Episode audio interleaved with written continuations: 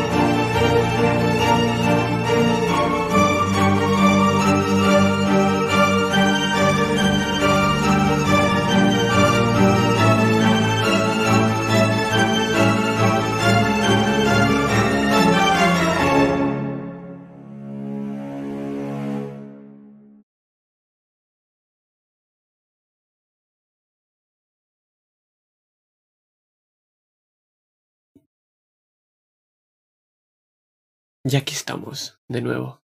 Y ahora sí, vamos a dejar a los mandos a nuestro querido Jack.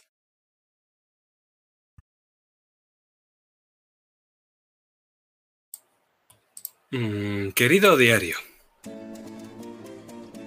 O más bien, cuaderno de bitácora. Aunque el barco zarpó sin nosotros y yo estoy lejos de ser el capitán del navío, pero ¿a quién le importa eso? La verdad es que tampoco sé si estoy escribiendo esto caliente y en tierra firme o es solo producto de la imaginación de un hombre que está al borde de la muerte. Pero en fin, he pensado que esta es una buena forma de ordenar mis pensamientos y de recordar los pasados, a falta de un sacerdote al que poder horrorizar con mis confesiones. Y bueno, también puede que haya sido todo idea de Diodoro o que un poder universal y supraterreno me haya encomendado esta tarea que se me había olvidado hacer hasta ahora. Mas será mejor que me ponga a recordar y que estruje mi cerebro, pues es que me hallaba yo en una inquieta duermevela, al parecer en la cubierta del barco, buscando mi sombrero, cuando me sobresaltó una extraña voz venida de la nada que me nombró por mi nombre completo. Por supuesto, al no saber ni yo mismo dónde me encontraba, hecho que tanto puede ser culpa del vino como del agua de mar, no le di mayor importancia a sus palabras, así que no veo necesidad de resumirlas. luego, ya completamente lúcido, Diodoro y yo tuvimos una conversación sobre moda y sombreros. Ah, y me contó la historia y la historia de su familia, pero bueno, es tan intensa como él y incluso más aburrida, así que ya te puedes hacer una idea, mi querido diario, tampoco voy a hablar de eso. Oh, y también hablamos con la pelirroja, pero por puro divertimento. Su nombre, de hecho, no es digno de recordarse y ya sabe Dios que de pelo zanahorias ya tengo la lista llena, así que a otra cosa. A diferencia de mí, Diodoro, que es bodaccio y por tanto avaricioso, mostró interés en el destino del oro que sacamos de la tumba de Zacarías. Y es que ese de puta ya se podría haber quedado muerto, y después Diodoro me hizo partícipe de sus planes, que poco sentido tienen si acabamos muertos, así que tampoco los voy a resumir aquí. Eso sí, mi mayor descubrimiento del día fue mi buen amigo Lucio. Lo conocí entre agujas de tejer y jarras de buen caldo, y en un plis-plas ya se había convertido en mi socio, fiel en bromas y en jocosos comentarios, mano a mano. Y fue él quien nos habló de las lunares, a las que bien en persona, bien en la mesa del profeta, voy a conocer en profundidad, y no os imaginéis cuánta. Y mencionó también a un tal Faccio, tío de los Bernoulli, y la mala fortuna de Baldovino, aquella mala bestia de hombre, que desde luego y con mucho se lo tiene bien merecido. También hablamos con Thanasis, que se empeña en decirnos que es de Numanari, pese a que es más pálido que yo, y fue él el que nos recomendó lo vigente que sigue el trato que firmamos y que nos obliga a cumplir la voluntad de Zacarías, que no puede ser otra que tomarme una buena jarra de vino, por supuesto. Y una vez llegamos a la aparentemente desierta isla de los cazurros, Diodoro recibió una carta, una especie de mapa lleno de puntos, porque vive Dios, si no es eficiente el correo postal de Cea, que hasta llega a una isla desierta. Y luego estuvo jugando con el papel y la luna, que no el papel y la pluma. Pluma sí que tenían los salvajes indígenas de la isla que intentaron emboscarnos ocultos desde las palmeras y nos hizo cazarlos como si fueran monos. Oh, ¿Eso es un pareado? Las palmeras y los monos fueran... Al final soy un artista. Destacó de todos ellos el tal Aconcagua, el hijo de los don mandamases de la zona y muy ducho en el arte de inventarse cuentecillos sobre dioses paganos y de blasfemar bien sobre Dios, que de puta. Buenos 11 minutos nos aburrió para acabar con que el volcán iba a erupcionar de todas las maneras y que nuestros amigos castellanos estaban ya muertos y sacrificados, así que... Total, que tras ganar a Diodoro en una épica carrera, acabamos en una sala con un decrépito tirano, que se las daba de héroe deslucido, y cuando ya había apresado a Thanasis y hablaba del mal menor como cierto hombre de pelo albino de cuya música y nombre no quiero recordarme, tan perezoso era que por no levantarse de su asiento con él mismo había empezado a fundirse, el muy gandul. Me pidió que fuera al templo de al lado, y allí fui, no soy mal educado. Eso es otro pareado, donde pude cerciorarme de que mis amigos, entre ellos Lucio, estaban muertos y bien muertos. Así que allí acudí, a dar su merecido a aquella bruja culpable de todo ello. Y después de lucirme bien volví con el viejo, que nos reveló ser el terror de Castilla, el pirata Zacarías, creído muerto tiempo ha y cuya voluntad cumplir debemos. Yo por mi parte acudí a la letrina y dejé a Diodoro que lo despachase, pero al volver todavía seguían estos enfrascados. Así que me tocó a mí ser el que rescatara al joven Thanasis. Y disponíame a salir de allí cuando, mi querido diario, pensé en aquellas palabras que Zacarías pronunciaba sobre ser un héroe y otros menesteres. Y sabe Dios que tenía que demostrar mi desacuerdo y que jamás se me ha dado mejor otro argumento que el de la espada. Así que hice una jugarreta a Dio, como tantas otras, me excusé, porque siempre tengo que ser el centro de atención, y me lancé a cero en ristre hacia Zacarías para hacerle ver que la voluntad de un héroe no conduce nunca ni a trono ni a matar compañeros, y que si el héroe ha de morir para sacrificarse, pues tanto mejor que convertirse en vil tirano. Y cuando allí lo tuve arrodillado, pues no fue rival para mi combate, espada en mano, capa en otra y allá a mi frente el gandul. Nada más derrotarlo y lanzarle mi sombrero, el volcán rugió, y así corrimos Diodoro, Zanasis y yo, como almas que lleva el diablo, montaña abajo, templo también, a través de la jungla y al acantigalado. No obstante, quiso el destino que Thanasis fuera, con sangrienta magia, transportado fuera de nuestra vista. Y así quedamos, Diodoro y yo, mi querido diario, volando, por nuestras propias piernas impulsados al mar desde el acantilado, la única forma segura de huir de aquella isla de los cazurros, que lejos de paraíso se había convertido en un infierno.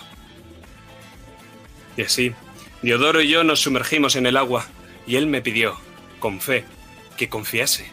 Y yo, sabiendo que a Dios no he visto hacer milagro alguno, pero sí a ese bodaccio, me dejé llevar como hombre a la deriva. Y aquí estamos, en esta especie de limbo transicional de buena música y de mal sabor salado, con el tiempo congelado por los momentos previos a la muerte. Aunque diario sobre mí debieras saber una cosa, y es que no moriré con el sabor de la sal en la boca, sino con el del vino entre mis labios. Pues nunca fue tan fácil cumplir mis objetivos. Y, por cierto, diario, recuérdame que clave tres cuartas partes de mi acero en el negro corazón de esa anónima capitana de pelo de zanahoria, que tan o más compinchada estaba con el sacrificio de mis compatriotas como cualquier indígena, y que por mentirosa y traicionera, mayor todavía es su pecado que el de esos monos. Pues pudiendo elegir el remo, vive Dios que ha elegido el hierro. Y donde un castellano no llega con la mano, llega con la punta de su espada.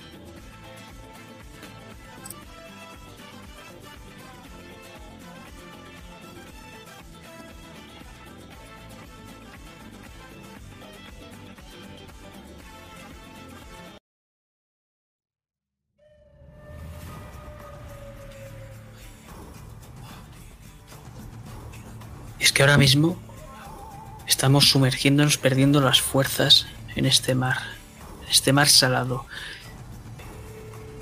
Ilikawa mueve la cabeza a ambos lados, a su derecha Diego, a su izquierda Dio, pero mira las profundidades oscuras y se lleva la espada hacia adelante, marcando con la punta el terror, el terror que muestra en su cara.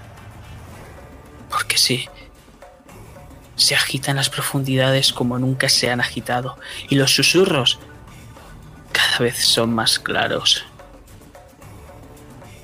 Tío, no sé qué está haciendo, pero está intentando hacer todo lo posible, pero no, no es suficiente.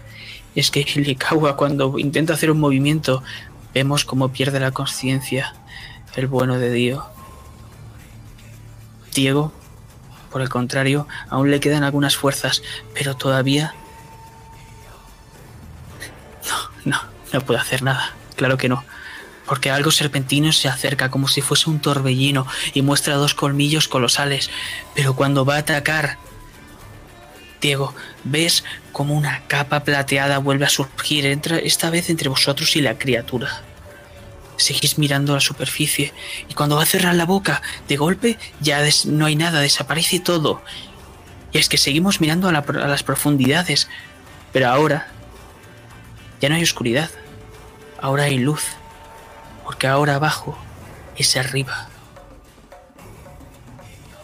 Pero Diego, tus fuerzas ya han menguado lo suficiente y los párpados te pesan. Y antes de cerrarlo, podemos ver cómo esas últimas burbujas están yendo hacia la superficie y cuando van a estallar vemos como de golpe una figura se zambulle. Pero ya no estamos ahí.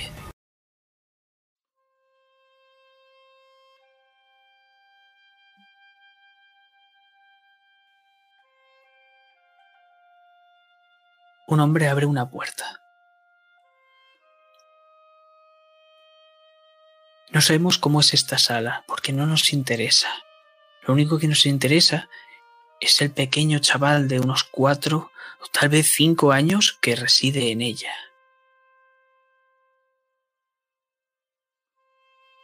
Se acerca al niño y se agacha, hincando una rodilla y se lo queda mirando. Tío, ¿cómo es tu padre?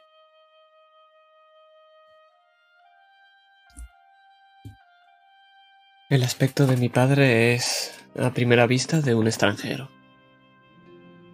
Tiene facciones del este.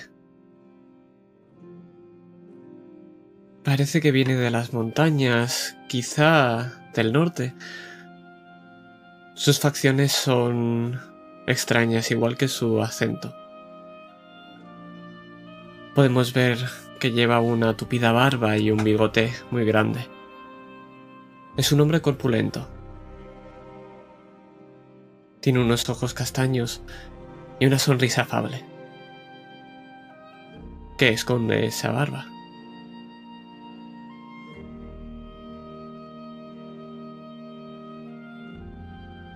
Y mientras se está besando la barba y te sonríe, te dice, ¿qué estás haciendo, mi pequeño Diodoro? Pues estaba esperando. Me habías dicho que iríamos a dar una vuelta por la ciudad, ¿no?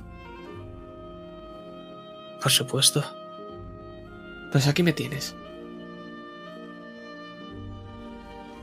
Pero prometimos algo, ¿no? Antes acabarías lo que te dije. ¿No puede ser después? No, querido hijo.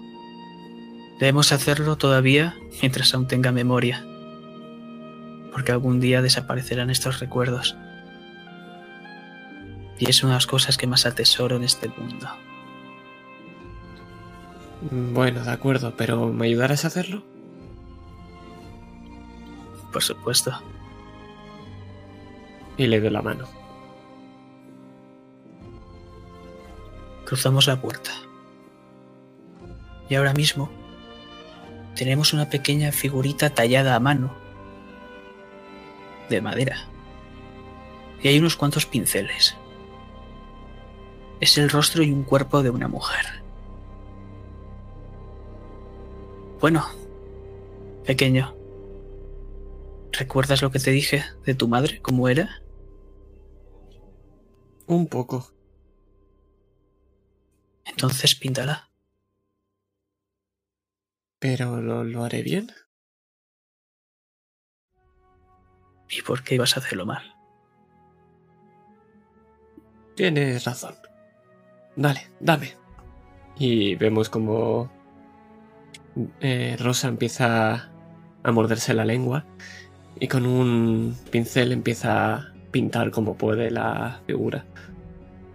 Y lo hace sorprendentemente bien, aunque sigue siendo un niño de 5 años. Siempre quedará manchas que, que se podría arreglar. Y lo que pinta en esa figura es un vestido blanco, un pelo rubio y marca muy claros unos ojos azules.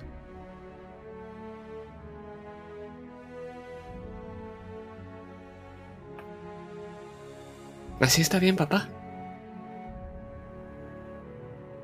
Así está perfecto, pequeño Diodoro. Así lo está.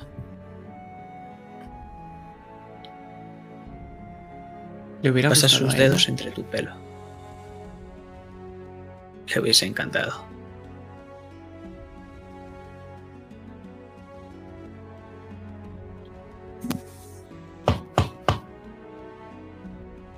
Pasa. Entra un mayordomo, algo anciano. Intercambia unas cuantas palabras.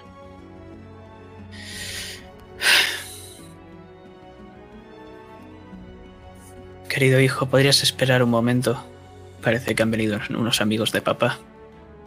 Claro, por supuesto. Después nos marcharemos. Vale, estaré esperando. Gracias, pequeño. Y cierra la puerta. ¿Qué estás haciendo? Pues estoy con las piernas tambaleándolas encima de esa silla en la cual no llega los pies al suelo, jugando con esa pequeña muñeca.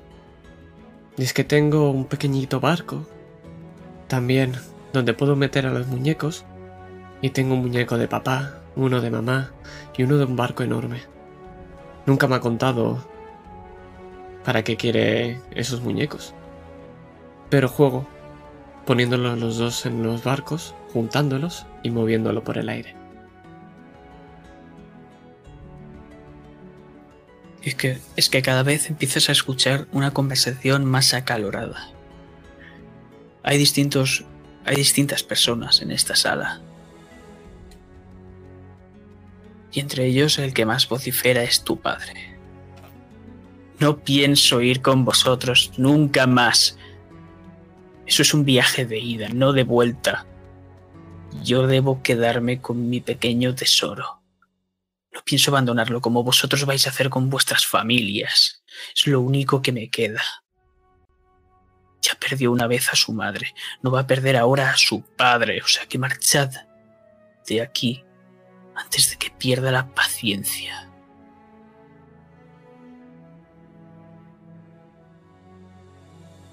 Y se abre la puerta otra vez. Esta vez entra otra persona. Porque tu padre sigue soltando un, una sarta de insultos y palabras bastante malsonantes a sus invitados. Y este hombre te parece... Te parece alguien de buen corazón. Y se agacha hasta tu altura. Y no recuerdas su rostro, está algo difuminado, pero lo que recuerdas es ese pequeño dedo rechoncho y lleno de vello que se acerca a tu nariz y la toca. ¿Es esta tu voluntad, pequeño héroe? No entiendo lo que dices, pero si eres amigo del papá, me caes bien. Por supuesto que lo soy, pequeño. Y aparte el dedo. Y cuando lo ves ahora, es un anciano decrépito, el cual se le ha caído el dedo, completamente ensangrentado. Y ahora puedes ver el resto de dedos como se le asoman el hueso. Y detrás de esa puerta, que se cierra violentamente, por un último instante puedes ver a tu padre Bogumil como detrás de él tiene un par de ojos de color rojo.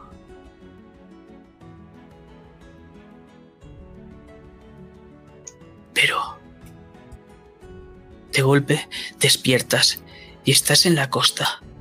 Y te vemos escupir agua justo en la cara de un niño pecoso y casi sin pelo, de unos ojos azules.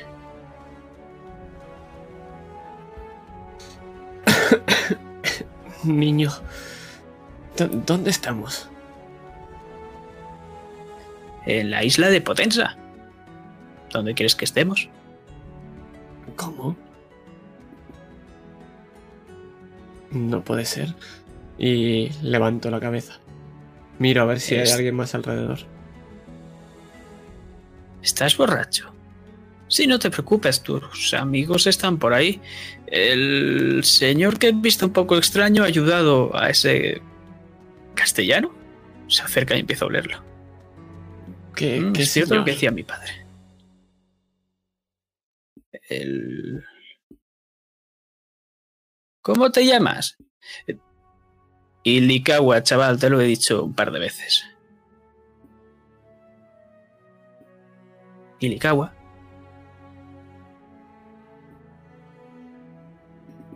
Vale, tengo bastantes preguntas. Solo una cosa más, niño. ¿Ha habido noticias de un barco lleno de oro que tiene que venir para los Bernoulli? El próximo barco aún queda unos días por llegar. Es la peregrina, la antigua conocida como la parca. Pero no, no han llegado más. Bueno, está el barco que se fue la noche anterior, pero ya está. Creo que con eso todo, todo sigue dentro del plan. Gracias, niño. ¡Eh! Me tienes que pagar eso. Te muestra una pequeña araña dorada que es un pendiente. Te he sacado del agua y por tu culpa no he podido coger el otro pendiente. Vamos a hacer una cosa. Dime dónde te puedo encontrar. Y si me ayudas, te traeré el otro pendiente. Me puedes encontrar por aquí. Soy un Somazot, Somozatori. Un hombrecillo rana. Desde que a mi tío, bueno, lo repudiaron los señores Bernoulli, ahora, bueno, hemos perdido la casa y estamos aquí en la Chitava Somersa. Te entiendo. ¿Y cuál es tu nombre? Me llamo Adelmo. Adelmo, es un placer. Yo soy Rosa. Tú hueles bien. Es que no soy castellano. Eso dice mi padre Alberio. Todos los castellanos huelen igual de mal. Un hombre sabio. Ve con tu padre. Yo te traeré ese pedazo que te falta. Pero me ha dicho que no debo ir a ese lugar.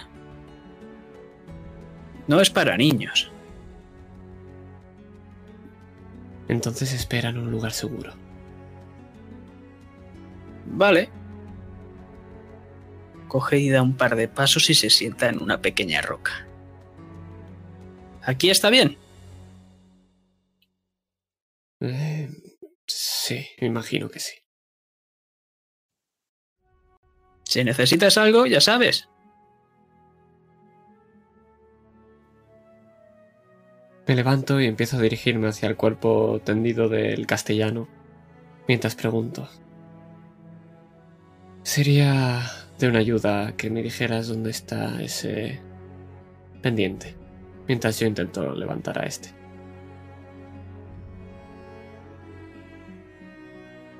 No creo que vayas a poder encontrarlo. Porque estaba ya a bastante profundidad y vosotros aparecisteis y fue un... mucha agua saliendo en muchos lados y muchas burbujas y la tierra moviéndose y las rocas también. Y se fue más profundo todavía. O sea que imagínate. Gracias, niño. Pero... No era precisamente contigo con quien quería hablar.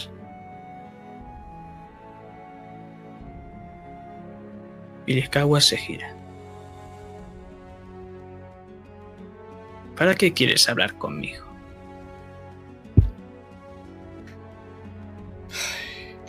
Que cuesta hablar con el pe- pesado de los ojos azules cuando siempre está tan hablador. Eh, no, contigo para nada, pero gracias por ayudar al castellano. Imagino que a mí también. ¿Qué es lo que ha pasado?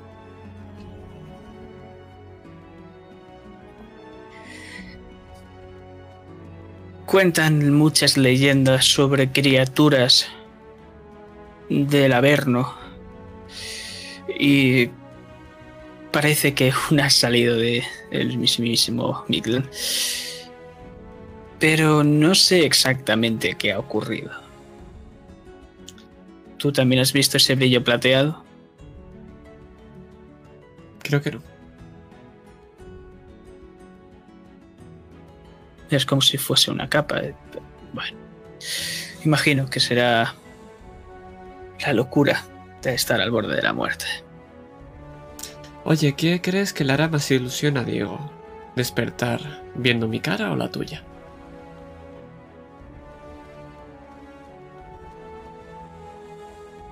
¿Las dos? ¿O, o ninguna? Venga, va, vamos a escondernos. Bueno, vale. Aunque ¿quién la despierta, tú o yo? Y ves cómo empieza a calentarse la mano. Cojo y doy un paso atrás y, te- y le hago así con la mano para ofrecerle la posibilidad a él. En cuanto pones la mano, coge y le pega un bofetón a Diego que se le abren los ojos de golpe.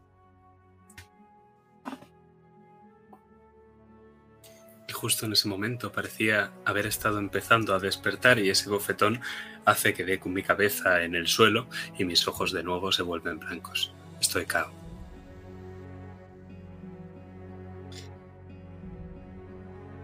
Así es como lo haces allí en tu isla. Con los capullos sí. Llévalo con el niño y que intente despertarlo de alguna manera. Chaval. El niño se acerca. Y señala el cuerpo. Y el niño, puedes ver cómo empieza a acumular arena en sus piernas.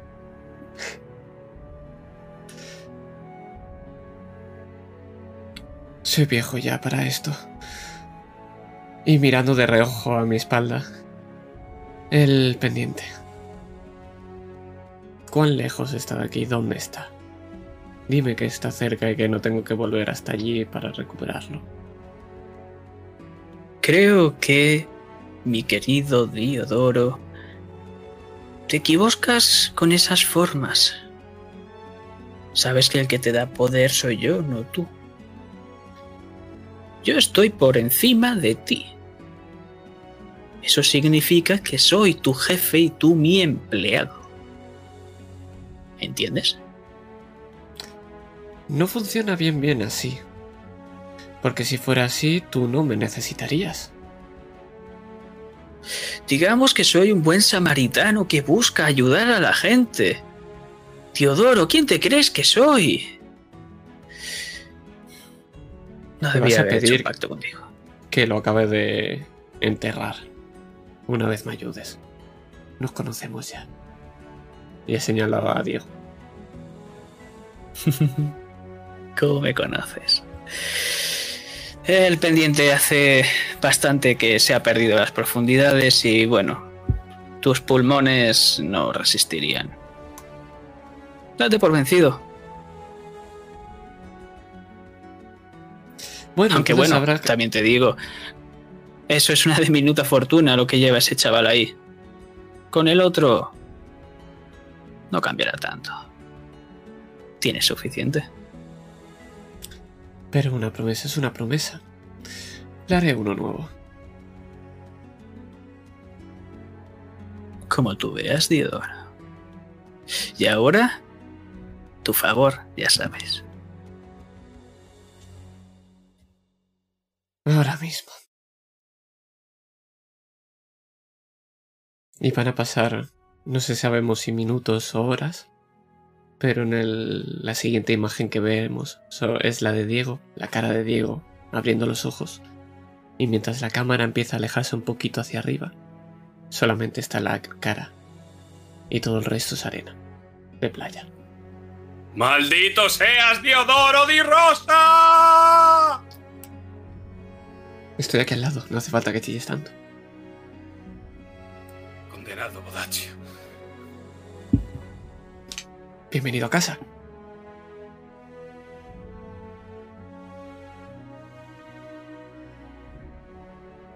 Tengo sed. Sácame de aquí.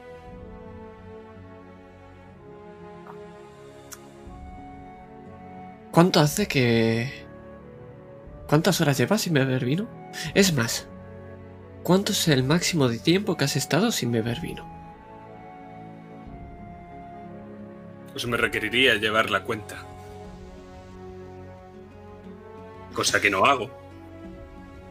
Vayamos, además ya te dije que te debía una copa. Y además Espera. quiero cambiarme esto. Me levanto y toda la arena cae, como si no me supiera ninguna clase de esfuerzo. Me sacudo un poco la arena. Bueno, conozco por aquí una taberna en la Città Somersa de Potenza. Era donde pensaba contarte mi historia. O lo he hecho dos veces. Una, pero ya me la he aprendido, no te preocupes. Todo el mundo quiere escucharla otra vez. Qué suerte tengo. Soy un excelente narrador de historias, debo serlo. Creo que es por aquí. El niño os mira desde lo lejos. Yo estaré en la iglesia. Si veis a mi padre en la luna dorada, decidle que estoy allí, ¿vale? ¿Quién coño eres? Pasadlo bien. Gracias. ¿Quién eres tú? Es un amigo. Es hijo tuyo. Amigo. Se parece un poco a ti, de hecho. Esas entradas que tiene el chaval. Odia a los castellanos. Se parece bastante a ti, he dicho. No pasa Vaya. nada, todos tenemos algún criejo así. Porque no has visto Castilla, hay un montón de mini Diegos saltando llamándome padre. Eso sí que debería ser un infierno. No, es todo mentira, ninguna de esas madres tiene razón. No las he visto nunca.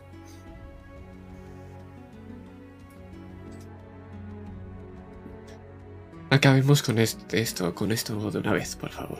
Diego de Aldana. Además, tenemos un plan, ¿recuerdas? Eso les decía yo a ellas. Lo de acabar con esto, lo del plan, no. Te cojo del hombro y empiezo a, a empujarte hacia el bar para adentro. Por cierto, ¿cómo nos hemos salvado? Y ya mi voz se aleja. Porque realmente no espero ninguna respuesta. Porque Diodoro me dijo que confiase. Y sigo confiando en él. Y es que vemos como en empujón te tira hacia la puerta de la taberna, que se abre y casi chocas con un camarero que está llevando una pequeña bandeja llena de jarras de vino. Bienvenidos.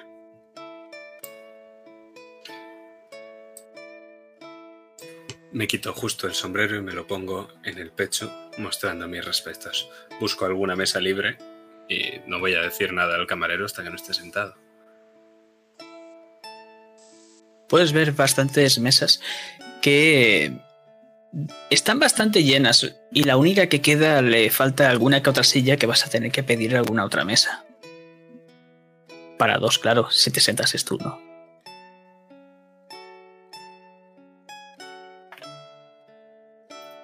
Yo me encargo de esto, Diodoro. Es una de mis especialidades. Me acerco a algún hombre que haya cerca de alguna de esas mesas y voy a ir, por supuesto, a por el más corpulento, el que tenga más tatuajes en los brazos y el que tenga la mirada más zaina y más callos en las manos. Discúlpeme, buen señor. Le toco el hombro y mi dedo es diminuto con su enorme musculatura del hombro y espalda. Y casi se, entre- se enreda tu dedo entre su vello. Sí. Sí. Em, creo que está usted sentado en la silla de mi amigo Diodoro.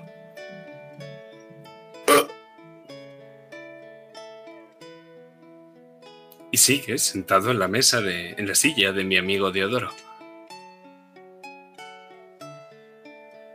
Se cogen los nudillos. Vamos a tener problemas.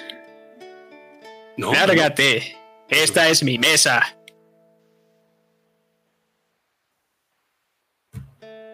Diodoro, lo siento muchísimo. Tendrás que batirte en duelo con este hombre. ¿Has deshonrado tu honor? Coge una silla y va directa a partírtela a la cabeza. Lo siento, Diodoro. ¿Va por mí o va por él? Te la va a partir a ti. Pretendo apartarme para que le dé a algún otro. Sí, es que efectivamente le da a otro hombre corpulento que parece exactamente su gemelo eh, de otra mesa. Y entonces el otro, como si nada, mira hacia atrás. ¿Buscas bronca? Se levanta y se quedan estos dos corpulentos mirándose el uno al otro. Dio. Y le señalo porque justo todos estos, los amigos de este hombre se han levantado cuando se ha levantado él y los amigos del otro hombre se han levantado también. Y ahora tengo dos mesitas y dos sillas. Tenemos una mesa y una silla para cada uno en una esquina de la taberna. Y es que aparezco y además aparezco con mucha más ropa de la que llevaba, que ahora hablaremos de esto. Pero aparezco, me siento en una de las sillas y digo, gracias Diego, pero recuerda, soy Rosa. Y me ajusto el sombrero. Perdona, ¿te gusta mi chambergo? No está mal. Me lo calo bastante bien para que no se reconozca mi rostro. Es un sombrero de ala muy ancha. Me embozo ligeramente con la capa de tal forma que solo se ven mis ojos y mi brazo, con el que pido al tabernero un par de jarras de buen vino mientras disfrutamos del espectáculo. El hombre deja las garras y se te queda mirando Diego. ¿Estás contento, chaval? ¿Eh? Ahora sí. Nunca fue tan fácil cumplir mis objetivos. Gracias a ti ahora tengo que renovar todo el establecimiento. Y eso que hace varias horas ha venido un chaval rubio y ha hecho un poco lo mismo que tú. Miro a Dio. ¿Un chaval rubio? Sí, eh, tenía al lado un hombre con una especie de chistera, un sombrero muy raro y otro con un bigote y una capa andrajosa. El de la capa andrajosa parece que no tenía ganas de hacer muchos amigos y ha empezado a golpear a alguien. Y el otro, el rubio, ha cogido y ha intervenido y bueno... Ya sabes cómo acaba la cosa. Y señala al grupo que ahora mismo se están partiendo las bocas el uno al otro y un par de dientes salen volando hacia vuestra mesa. ¿Alguna idea de dónde ha podido ir? Totalmente indiferente a esta pelea. La verdad es que no, pero bueno, ya sabemos estas tierras como son. Hay que tener mucho cuidado.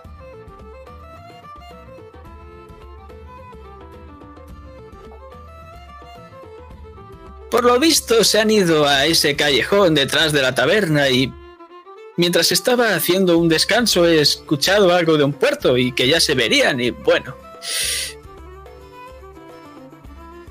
¿Algo más? Otra jarra. ¿Tienes dinero castellano? Estoy repleto de él.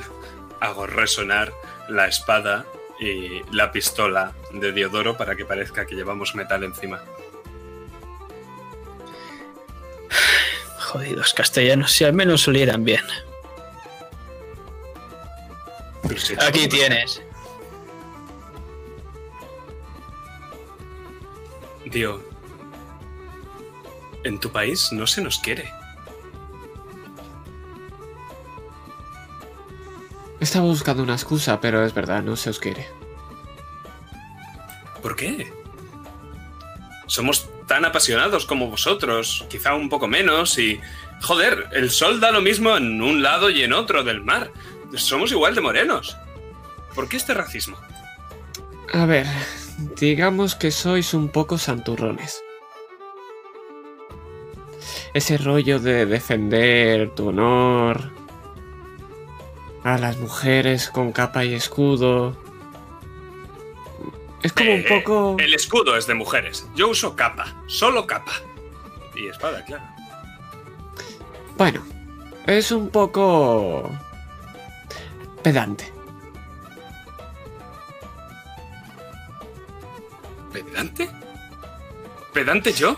Que no es que lo crea yo, ¿eh? es lo que piensan en general. Yo estoy ahí contigo, digo. Más me gustaría, sí. Eso. Con que ahí estabas, castellano. Da un golpe en la mesa. El primero de los corpulentos. Diodoro, ¿tienes algo que decir ante esto? Abro y lo miro. Ahí, me, me abro y lo miro. No quieres hacer esto. Te mira la mano y se mira la suya. Y la levanta. Abro, abro la chaqueta. Y ahora lo que hago es enseñar la pistola. Buenas tardes, caballero. Ha sido todo un placer conocerle. Eh, le invito a un poco de vino si quiere.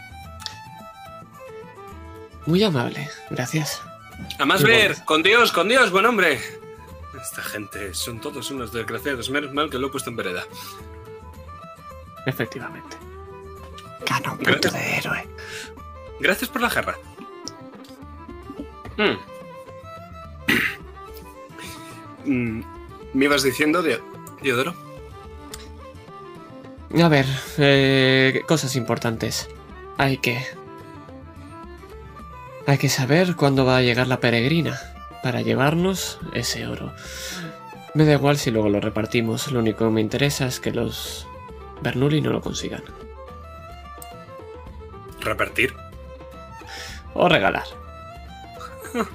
Me gusta tu idea. ¿Sabes? Mm, El oro se ve poco en la chita somersa. Sí, y eso podría causar un- una pequeña desestabilización. Es algo interesante que tener en cuenta. Mi padre siempre dijo que yo era todos los problemas de la casa, así que ¿por qué no darle la razón? Además, querías ver a esa capitana por algo, ¿no? Dijiste. Oh, sí, para matarla. Vale. Al fin y al cabo, ella es la culpable de entregar a todos esos castellanos, así que em, creo que ha de morir. Me parece bien. Perfecto. Entonces debemos esperar hasta cuando vuelva la peregrina, que si no me falla la rutina de viaje y si no ha habido ningún imprevisto, debería ser mañana. ¿Tú sabías que calculabas también los viajes navales? He dicho mañana, querría decir pasado o cualquier otro que quizá llegue ayer. Realmente no tengo ni idea, no he estudiado náutica jamás. Eso pensaba. Entonces podemos ir al puerto y a preguntar. ¿Ahora? ¿Tienes algo mejor que hacer? Vino y mujeres no cuenta. Eso es obviamente muchísimo mejor que hacer, Diodoro Di Rosa. ¿Pero te puedes llevar el vino? Miro al tabernero. ¿Hay puerta de atrás? No, pero hay una ventana a tu lado. Touché. Cojo la jarra y me dejo caer hacia atrás. ¡Maldito me- castellano!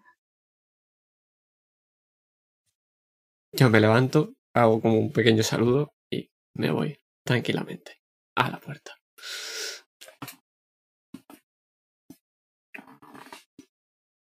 Pues caes por esta ventana que claramente tiene un metro de altura, está ras del suelo prácticamente.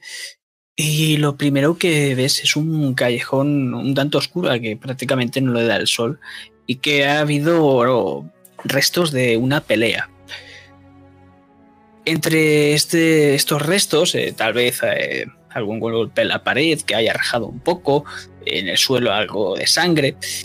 Lo que más te resulta curioso es un restos, son restos de pólvora. Parece que alguien ha disparado aquí. Hmm. Parece... Sí. El mayor de todos ellos.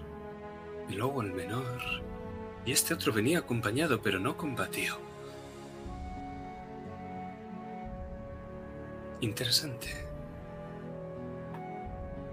Vemos a Diego inspeccionándolo todo. Lleva una especie de barba de lo que se llama de ancla, con el bigote, la perilla y un poco también del mentón.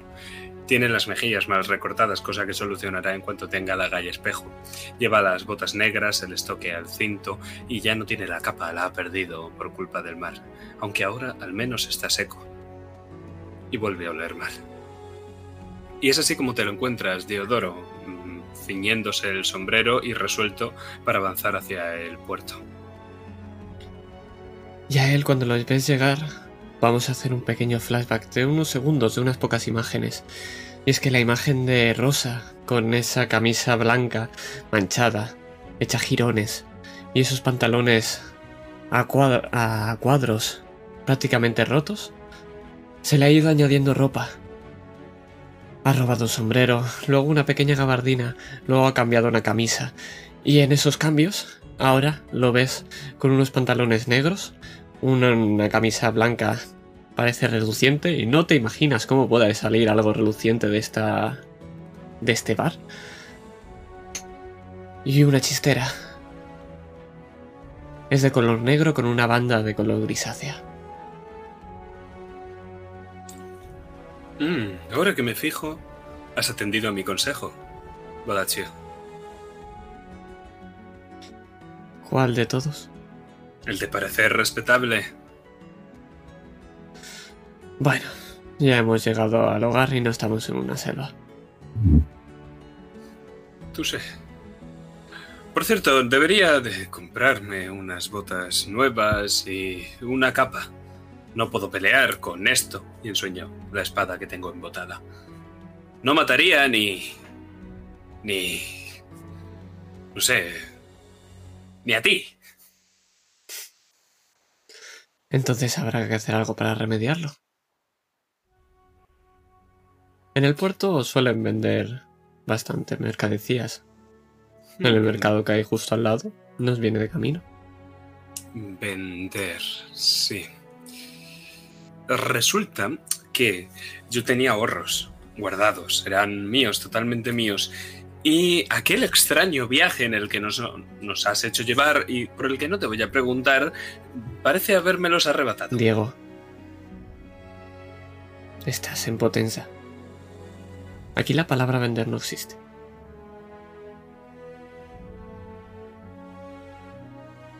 Existe la palabra extorsionar, secuestrar, robar, pero no vender.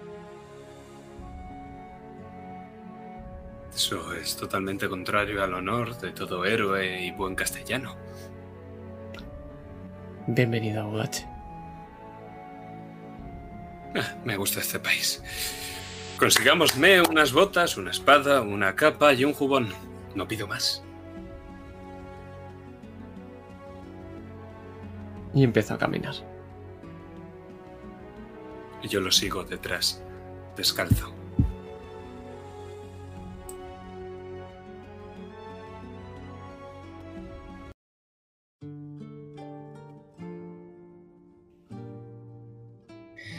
Y es que avanzamos por las calles y cada vez nos inunda más el olor a sal, a agua de mar. A la izquierda queda la costa y a la derecha un montón de escaparates. Algunos son propias tiendas, algunos son cuatro lonas mal puestas con algunas eh, alguna mercancía que vender, ya sean espadas, algunas joyas, de bastante mala calidad, por cierto. Pero, como siempre, lo que podéis ver es como todos los hombres son los que están comerciando y cómo están regateando y algunos maldicen al diablo, otros a Zeus y otros simplemente a sus mujeres. Y es que sus mujeres están detrás de ellos a un metro más o menos y están en silencio mirando a través de ese velo oscuro, sin hacer nada, como si fuesen un florero. Pero podéis encontrar de todo, por supuesto. ¿Las ves, Diego? Todas en silencio. Pero realmente, las que podrían hacer que el mar hundiera esta ciudad son ellas.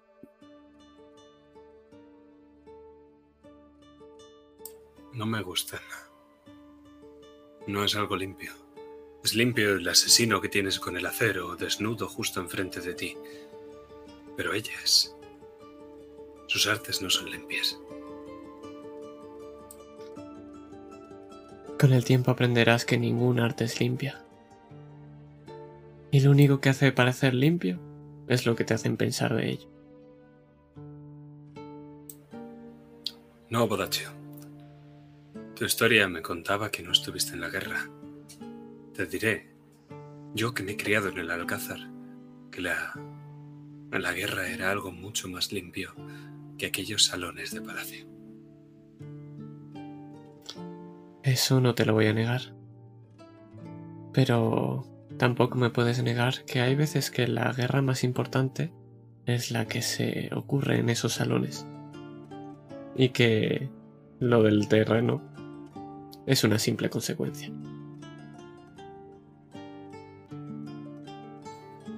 Sí, pero importante, no importante. Para mí no lo es. ¿Lo es para ti? Para mí lo que es importante es que eso no pase. Y vuelvo a señalar a esa mujer que está completamente quieta mirando. Y ahora parece que nos está mirando. Sí, es que os está mirando, pero no a vosotros, os está mirando al pequeño espacio que tenéis entre los dos. Como si tuviese, como si estuviese algo entre vosotros dos que os uniera es que no solo es ella la que os mira. Hay múltiples mujeres más que se están mirando. Eso no es bueno. Muévete. Salgamos de aquí.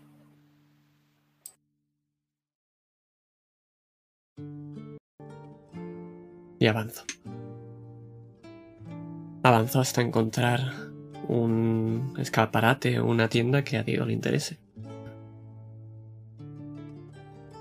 Un sastre. No quiero más. Un buen sastre.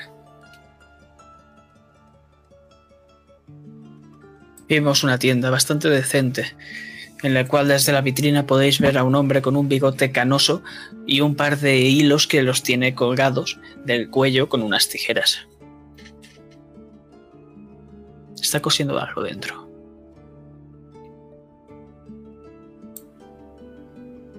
Esas puntadas son mejorables para esa tela. Señor, si viene usted a criticar un negocio, espero que al menos pague bien. Pagaré de acuerdo a ese negocio. Me estoy haciendo el noble ahora mismo. El noble ahora que pese a ir tan pobremente vestido, tiene justo detrás con su criado. ¿Y qué es lo que quiere? Como ves, he sufrido un pequeño contratiempo. Me gustaría recuperar mi ropa y atuendo. Lo habitual. Tú no eres mi sastre habitual, pero quiero tal cosa. He de describírtela, ¿no es así? Por favor. Parece que han pasado años desde que he tenido que dar indicaciones. Es toda una pena que mi sastre esté muerto. Quiero dos juegos, una capa roja carmesí, sombrero blanco, pluma blanca, jubón de tono arcilla entre rojizo y marrón, botones dorados, pantalones y botas negras y el ala y un sombrero con el ala derecha alzada. No me gusta tener que estar alzándola continuamente. Ese será el primer juego. ¿Ha tomado nota? Por supuesto. Dio, tú estás viendo cómo está dibujando un garabato en un pequeño cuaderno. Es un gato. Y ahora tendrá que tomarme las medidas. Vigila, no te muevas. Puede que te pinche sin querer. Yo de ti no lo haría. Castellanos.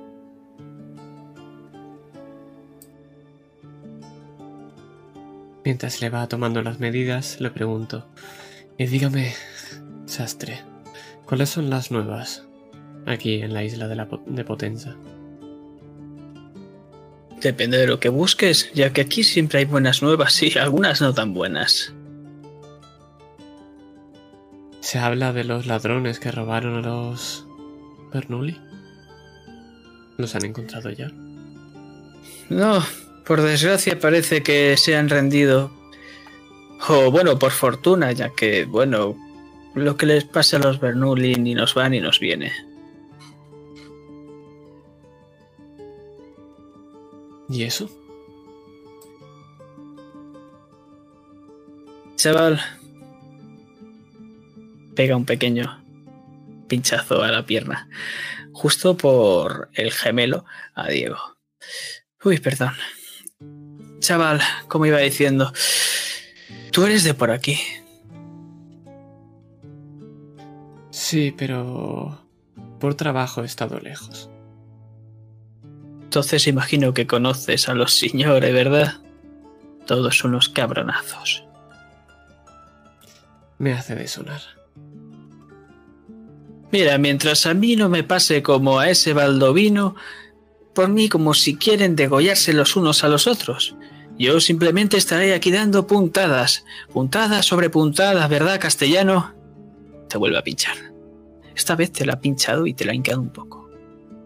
Y es a propósito, por supuesto. Entiendo. Rosa, haz el deber de anunciarme. Creo que este sable Este sastre no sabe con quién está tratando. Por supuesto. Y me acerco un poco a ti. ¿El largo o el corto? Ninguno de los dos.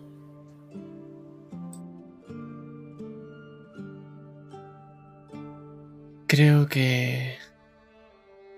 No sabe que está hablando con uno de los Bernoulli.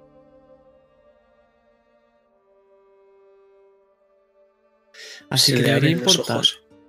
Debería platos. importarle lo que ocurra con los Bernoulli. Porque si no, no va a salir de aquí haciendo puntada tras puntada. Lo siento mucho, señores. eh, Joven Bernoulli, su Llevo compañero. 20 años haciendo de embajador en Castilla. Y por mi acento me confundes con uno de esos pestilentes. ¿Y te atreves a pincharme? ¿Has oído hablar Ah, del s- dama de hierro? Tiene muchas de esas No. pequeñas agujas. Se tira de rodillas al suelo. Por favor, joven Bernoulli. No, no, no. Ha sido con una confusión, no.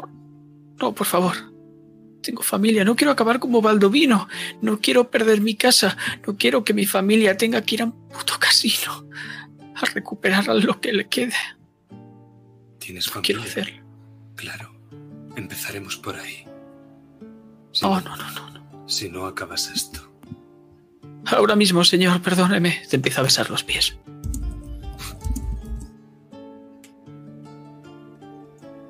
Desgraciado. Entre lágrimas sigue dando puntadas, esta vez perfectas.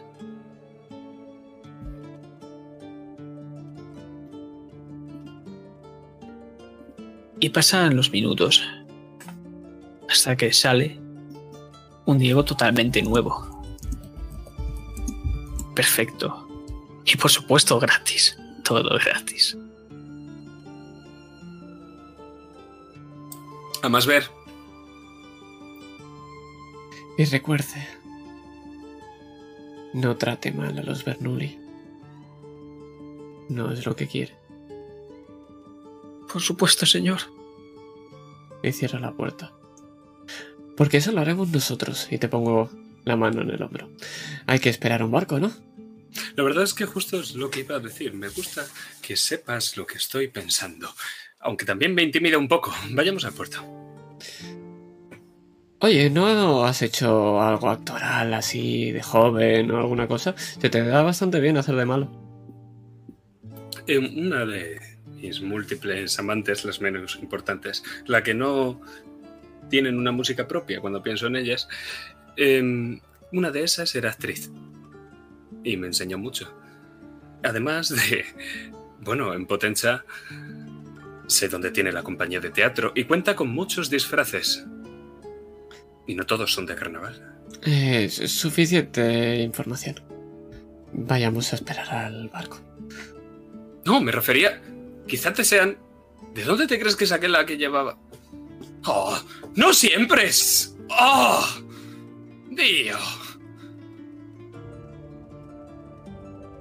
Rosa.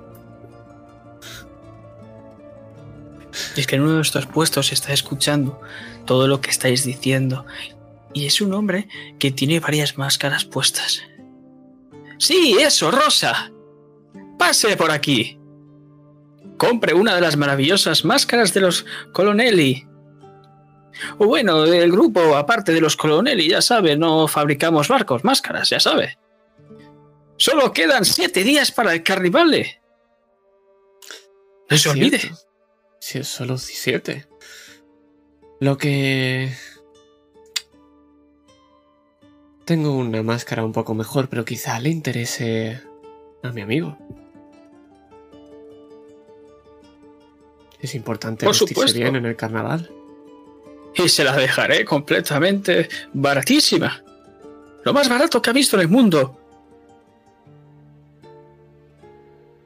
Adelante, verdad, muchacho, ¿qué es lo que quieres? La verdad es que perdí la mía en la danza del. Me metes un codazo en las costillas. ¡Ah! Abedul. La danza del abedul. Em, sí, tienes una máscara de zorro, creo que me identifica. De zorro, de zorra, de lo que usted quiera, señor. ¿Tú si piensas ¿Te en parece? mí como un animal? ¿En qué animal piensas?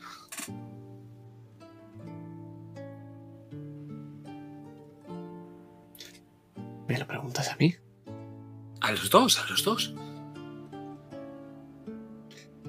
¿Cómo se llaman esos animales con plumas que hablan tanto? ¿Avestruz? Castellanos.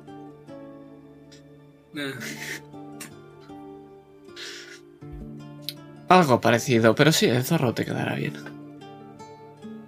está bien, de zorro, pues. También tengo una aquí de león que representa su majestuosidad y su poder, mi señor. ¿Estás seguro que no quiere probársela? Venga, también, me gusta. Eh, ¿Pero es tan barata? ¿Tan barata, tan barata, baratísima como la otra? ¿Como no se ha visto tan barato en el mundo? Bueno, no tan barata, tan barata como se ha visto en este mundo, pero sí bastante barata. Entonces no la quiero. Bueno, otra vez será. Pero ahora es cuando usted tiene que rebajar el precio. En Potenza no sabéis hacer nada. Señor, pero usted es el que la quiere. Esto ya está ganado. ¿Y usted es el que la quiere vender? Mira. Las dos, por algo un poco más barato, de lo barato del mundo, pero no tan barato como lo barato del mundo, ¿entiende? Absolutamente no. Las compro. Es un placer hacer negocios con usted. Te estrecha la mano. Ya sabía yo que había buenos comerciantes aquí en Potenza. Sí, lo sé. ¿Cómo has sobrevivido tanto tiempo solo? Esa es una buena pregunta, amigo mío. Esa es una muy buena pregunta. Entonces, ¿cuánto va a ser?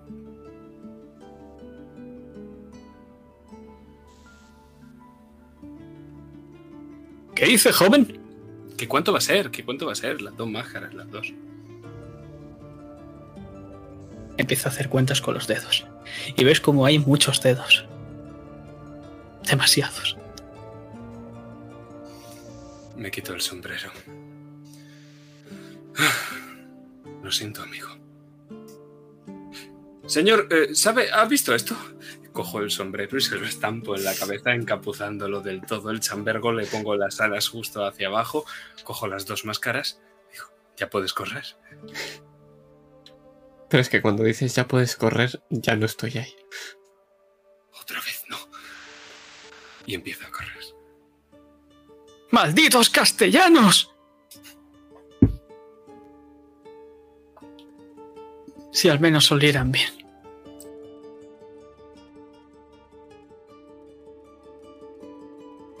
Y seguimos por las calles. Y cada vez hay más y más movimiento. Y se está reuniendo un grupo de mujeres.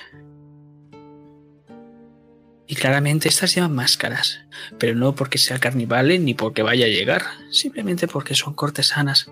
Y es que esos colores tan vivos.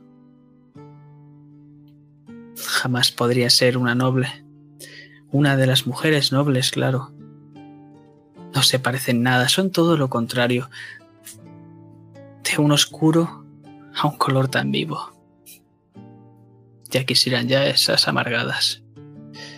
Es que parecen hablar entre abanicos, tapándose las bocas y llevándose de vez en cuando la mano a ellas cuando se ríen, recatadamente como unas princesitas.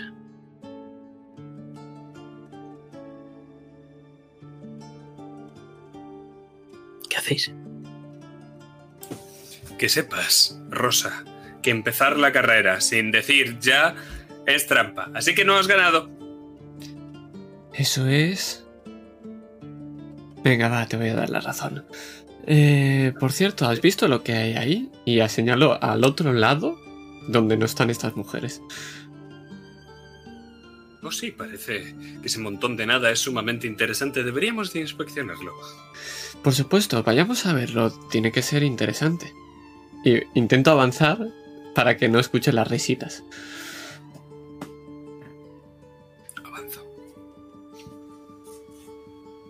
Pero cómo no escucharlas, ¿verdad? Señorita Marigold, ¿cómo puede decir eso? Nicolò Paganini mañana. Es imposible. Si con todo lo que ha pasado últimamente, dicen que están buscando más seguridad para él. El mismísimo diablo. Bueno, o al menos el que le estrechó la mano a uno, ¿verdad? Y en ese momento freno. Diego, ¿has visto esas hermosas mujeres? ¿Cómo no verlas? ¿Por qué no nos acercamos a hablar con ellas? Nunca me has explicado cómo lo haces para conocer a una mujer. Oh, es simple. Normalmente son ellas quienes quieren conocerme a mí. Bueno, pero cuando uno no tiene esa suerte y ese don de galán, ¿cómo lo hace? ¿Me dejas tu sombrero? No. Lástima. Me acerco hacia esas mujeres. Todas Desde se luego. giran a la vez. Desde luego, ni aunque Zeus quisiera que hubieran bajado del cielo, habría aquí una cohorte de tronos tan bellos que las cortesanas de Potencia. Usted sí que sabe hablar, pues señor.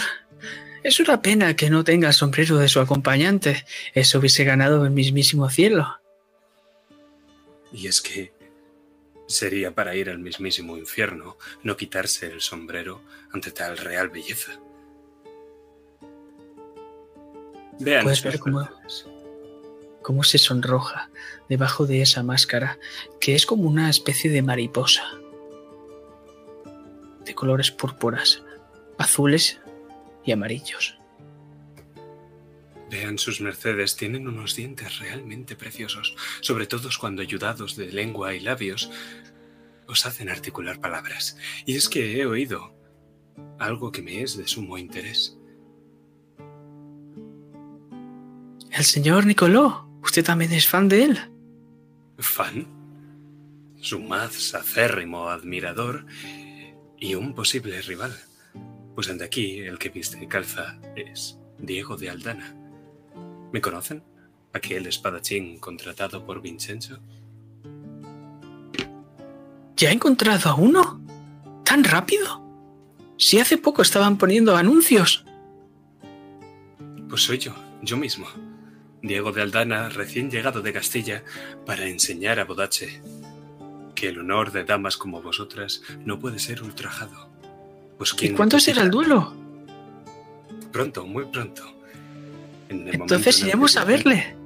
Por supuesto, en el momento en el que Vincenzo decida de contratarme. En el momento en el que Vincenzo cite el momento en el que al haber sido contratado he de pelear. Te miran un poco raro. Entiendo. Por supuesto que lo entienden, vuesas mercedes. Y es que realmente no hace falta tener ni la inteligencia ni la belleza de Alice Benedetto para ser como vosotras. No. Por ahí no. Alice Benedetto, eso es imposible, querido. Su belleza es la mismísima del mismísimo dios de Ramos allá por Numa. La belleza no está tanto en el objeto que se mira, sino en los ojos desde donde se lo hace. Y les dejo que rían. Le digo, ¿qué quieres que les pregunte? Se ponen eh, todas a la vez su abanico, tapándose toda la máscara y dejando solo sus ojos ver. Eso de lo del diablo, pero parece que tienes trabajo. Lo siento, amigo. Hemos llegado muy lejos. Nos vemos en la taberna esa de donde nos han echado mañana por la mañana. ¿De acuerdo? Yo si quieres hago el papeleo para que te contrate el tal Vicento. ¿Te parece bien? Perfecto. Has de anunciarme como Diego de Aldana con Triskelion reconocido en el estilo de Torres. Aldana, Triskelion, Torres. Ah, sí, claro. Saben vuesas mercedes que combato tan bien con capa que sin ella. Y sin el reluelo, y sin jubón, y sin pantalones. Una de ellas se baja el abanico. Pues la verdad es que me, me gustaría aprender algo de esgrima a mí también. Pero estoy especializado en combate de bandas. Usted sola no serviría para practicar. Necesitaré que algunas de sus amigas se unan también.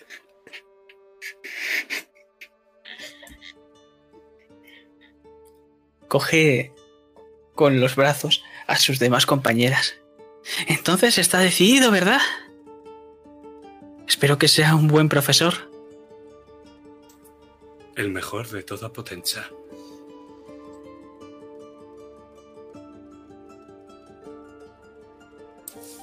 Les cojo como de los hombros, me giro hacia Diodoro.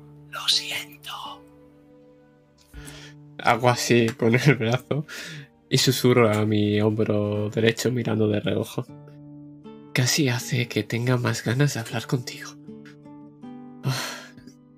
Bueno, un poco de tranquilidad. ¿Eso es un halago o me debería sentir ofendido? ¿Tú cómo de racista eres con los castellanos? Soy en general racista con todo el mundo. Entonces me entenderás. Touché.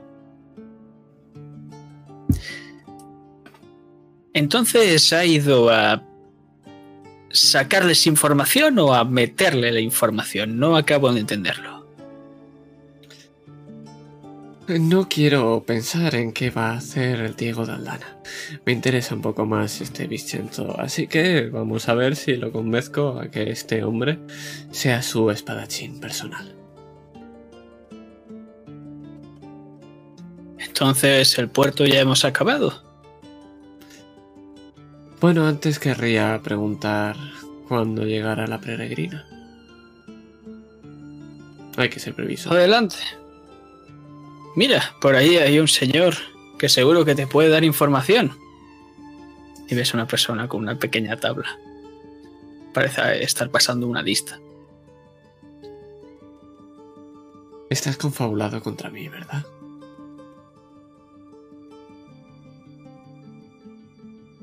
Desaparecen los ojos detrás de ti. Y me acerco a ese señor con la tablilla. Sí. Hola, Hombre. disculpa. ¿Se, se recuerda a alguien muy parecido a mí? Con un hombre castellano bastante imbécil. Empiezan a temblar las más. No, señor, no, no, no, no. No recuerdo a nadie así, no, no, no. No, entonces es que lo ha conocido. No se preocupe, no tengo nada que ver. Es más, los estoy buscando. Porque están haciéndose pasar por mí. ¿Y ustedes? Mm, Si se lo digo es un problema porque le voy a hacer Diodoro di Rosa. Y claro, el otro le ha dicho Diodoro di Rosa. Mira Entiende el problema. Aquí no hay ningún Diodoro ni Rosa. Ni uno ni otro. Vale, entonces es rápido. ¿Cuándo llega la peregrina?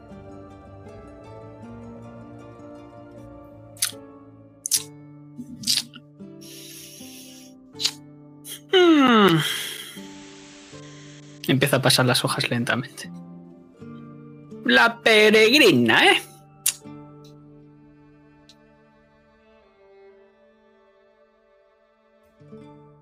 Yo diría que le quedan... Sigue pasando hoja tras hoja. Mi cara es póker absoluto, aunque por dentro estoy ardiendo en el infierno. ¿Se encuentra bien, señor? Parece acalorado. ¿Quiere un Oh, poquito sí. de agüita? S- No, no, no hace, no hace falta.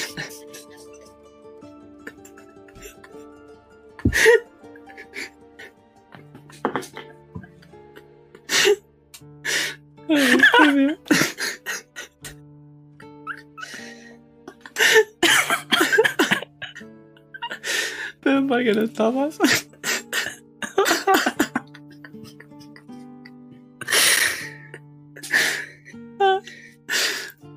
No hace falta. Estoy esperando pacientemente. Usted tarde lo que tenga que tardar. Por supuesto, por supuesto.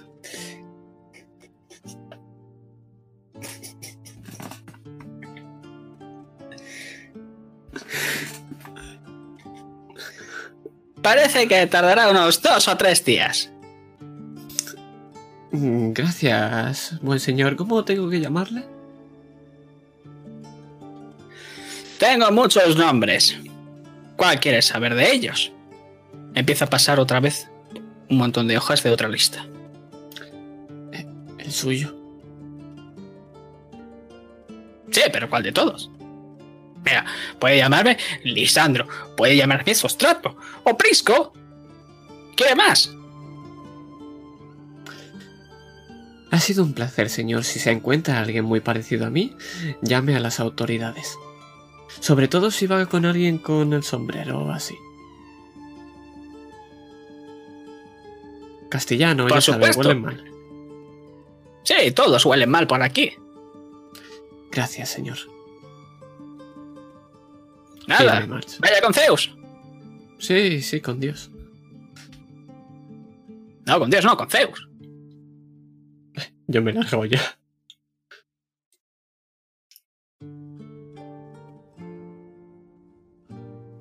Y cuando te das la vuelta, te vuelves a encontrar con Adelmo que choca contigo. ¡Extra, extra! Parece ser que la santa se fue ayer sin decir nada a nadie. Se te queda mirando. ¿Otra vez tú, Rosa? Hey, hola. Eh, ¿También te dedicas a vender noticias? Sí, ya te he dicho que, bueno, la fama de mi tío nos ha llevado a la ruina. Lo entiendo. Pero Baldovino es buena gente.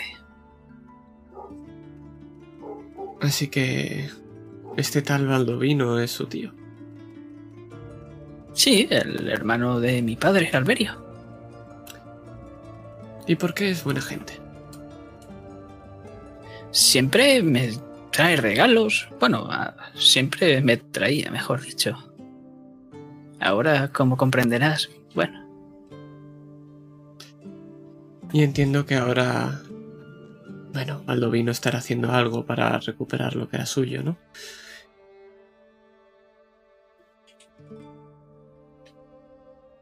mi padre habla mucho sobre él, pero yo no sé dónde está. ¿Puedo hablar con tu padre? Si lo encuentras, Lo buscaré. Y te prometo en la que- iglesia no estaba. O sea que supongo que en la luna dorada. Ningún modacho lo vas a encontrar en una iglesia. No te preocupes.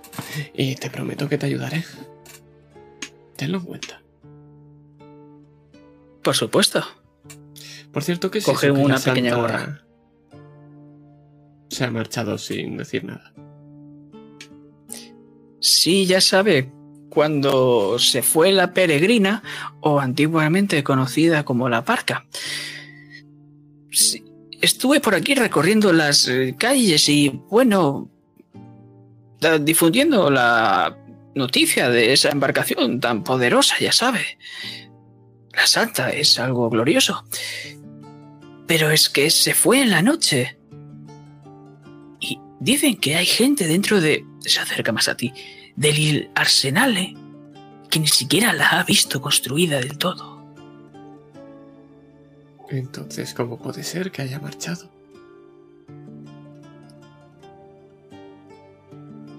Hay alguien que no quiera, o una parte que no quieren saber, bueno, quieren ocultar. ¿Qué es esta santa?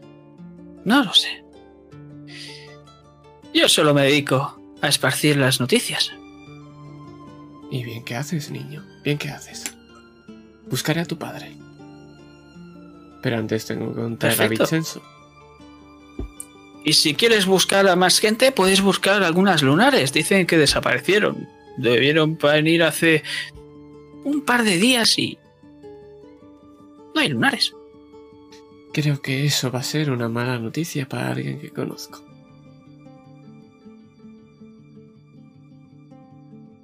A él. Y señala el de la lista. No, pero por desgracia también lo conozco. Bueno, sigue trabajando. Nos veremos en la iglesia.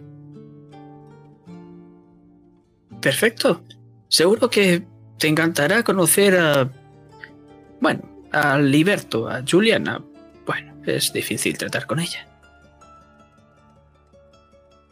Si soy todo un encanto, seguro que me llevo bien con todo el mundo. No lo decía por ella, porque, bueno, ya lo encontrarás. Te lo encontrarás de cara. Bueno, que vaya bien, Rosa. Y saludo con asiento y marcho a hablar con Vincenzo. Ahora mismo estás en el puerto. Y puedes ver cómo hay embarcaciones, ahora más pequeñas, hay alguna un poco más grande, que es eh, comerciante, que trae comida y materiales. Y estás cerca del arsenal, por si quisieras echarle un vistazo, o puedes ir con Vincenzo. Aunque antes deberás saber dónde está. No te Pues, resultaría muy difícil tampoco. Prefiero par de ir, prim- preguntas en lugares adecuados y ya está. Prefiero ir a, a ver a Vincenzo para el arsenal. eh, preferiría que estuviera Diego. Y Diego ahora mismo está ocupado. Y el tiempo que le lleve a Diego seguramente será el tiempo que esté desocupado para hacer una visita al arsenal.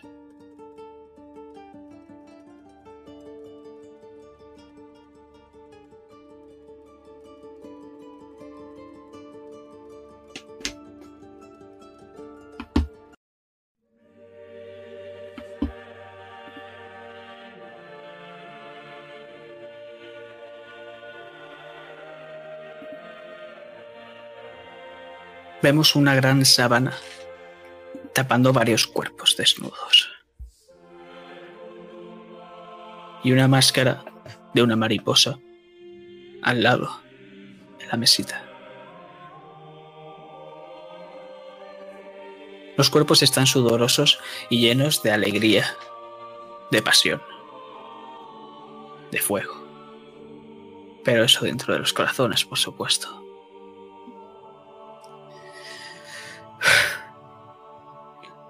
No mentías, profesor.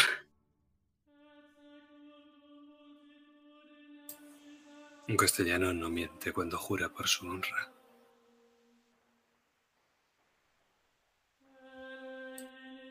¿Y tu nombre cuál es, caballero? Diego de Aldana, el mismo que viste y calza. ¿Y estarás por el carnivale? Me encantaría batirme a duelo otra vez contigo. ¿Dónde iba a estar si no? Aunque he oído algo que os tiene que hacer de rabiar, puesto que ha llegado a mis oídos el rumor de que una multitud de lunares venían a quitaros los puestos. A vosotras, las cortesanas de Potenza.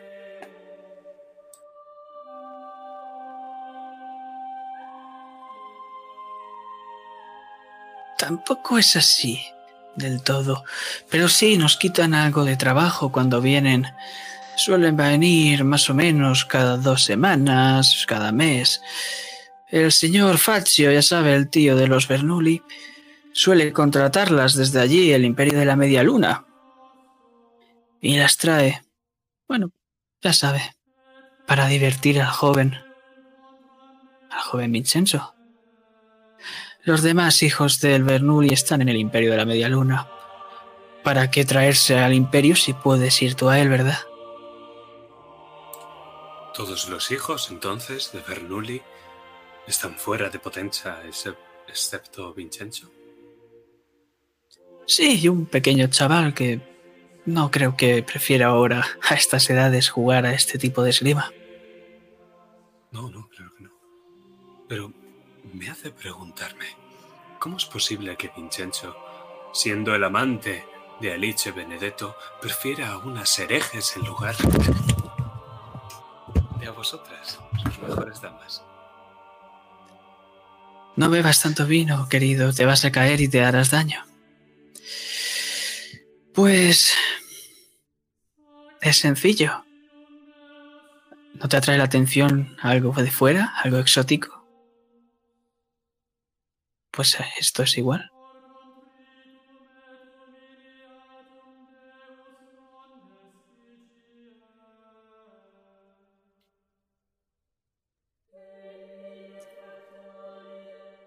Aunque bueno.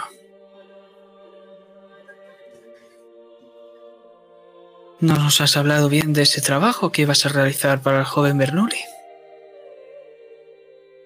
Me temo que eso de momento es secreto, querida. Los hombres y sus secretos. Después acabáis en los canales, dados media vuelta. Y encima os quejaréis. Créeme que es uno de mis objetivos más a largo plazo no acabar en uno de esos canales. Esperemos que no acabes. Sería una pena perder un objetivo así.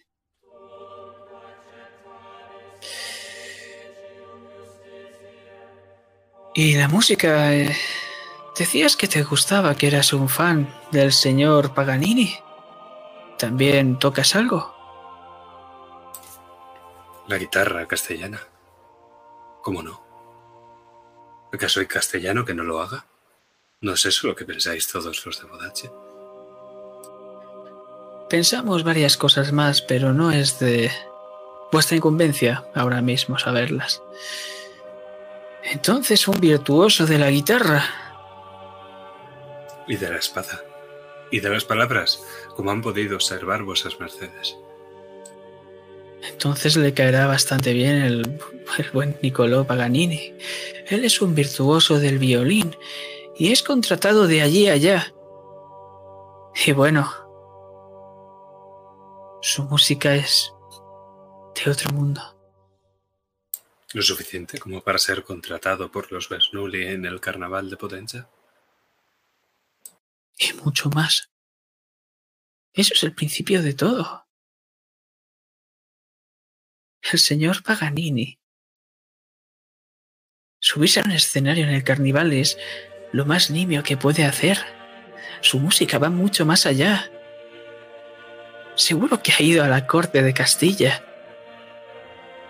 Incluso podrías haberlo escuchado. Hace tiempo que no pasa por allí. Hace tiempo que Aunque la bueno. corte no es lugar para cualquier hombre de bien. Sí, es una noticia bastante desafortunada. ¿Ha escuchado alguna vez los rumores sobre el señor Paganini? No he tenido tal gusto. Las malas lenguas envidiosas dicen que es un maestro violinista gracias a un pacto. A un pacto con el mismísimo Satanás. Pero bueno, eso son leyendas. Aunque él siempre juega con ellas para hacerse notar cuando llega a los sitios. Pero, como le he dicho, leyendas.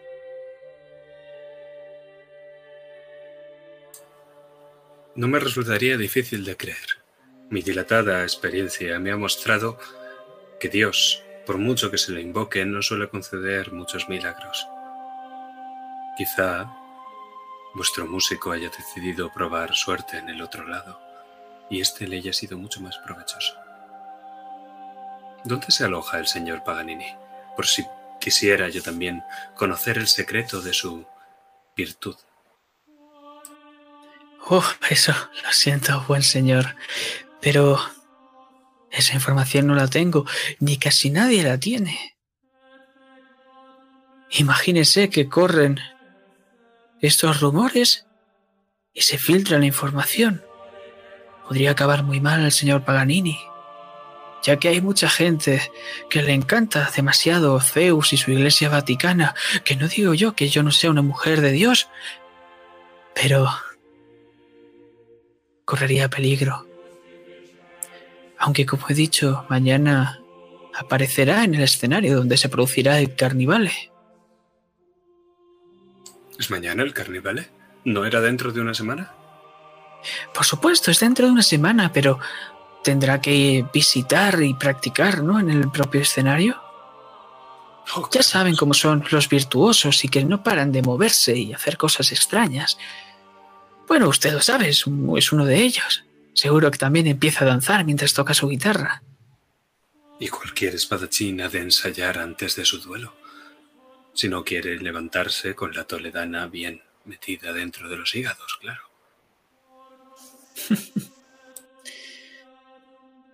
La verdad es que es un hombre muy curioso, señor.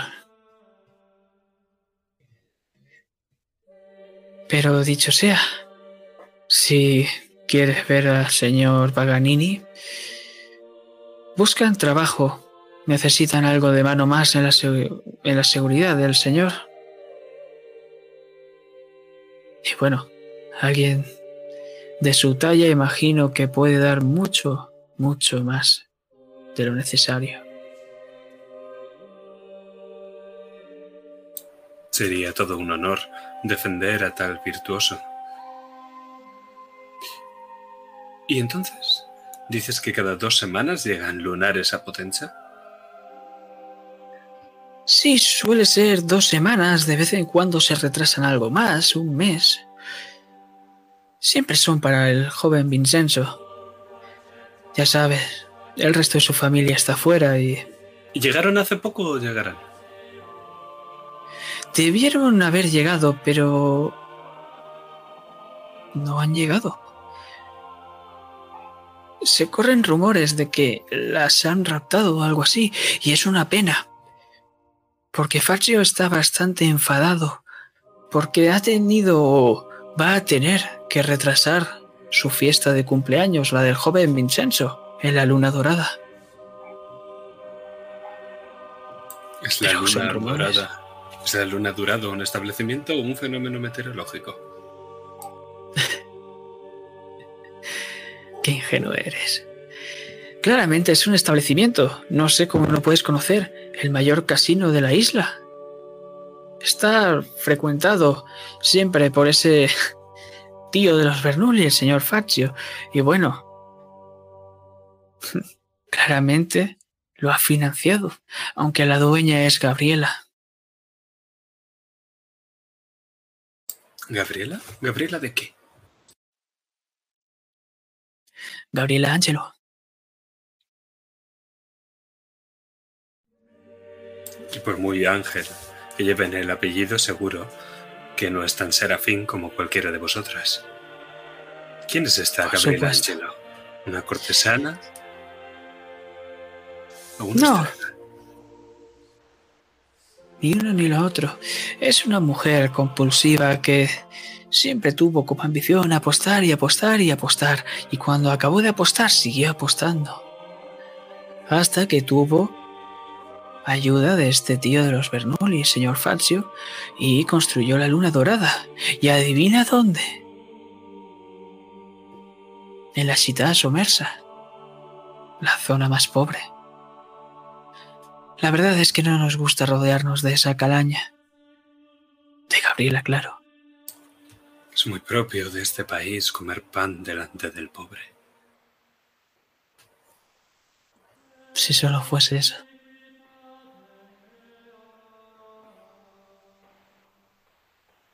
Y qué extraño aquello que ha pasado con las lunares, ¿no es cierto? Sí, siempre intentan raptarlas de alguna manera, pero ya saben, son lunares, ¿quién no lo querría hacer? Pero nunca lo han logrado. O sea que alguien debería saber qué es lo que pasaba cuando pasaban.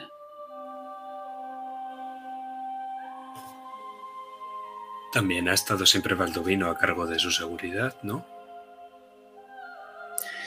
Sí, bueno, todo el mundo sabe que Baldovino es una parte de la familia Bernoulli. Bueno, hasta ahora. Claro. Pero siempre ha estado defendiéndolas, entonces ahora que ha desaparecido es normal que ellas también.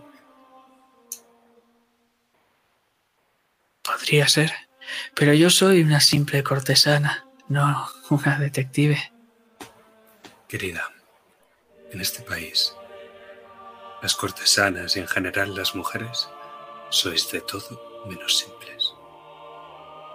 Y la beso.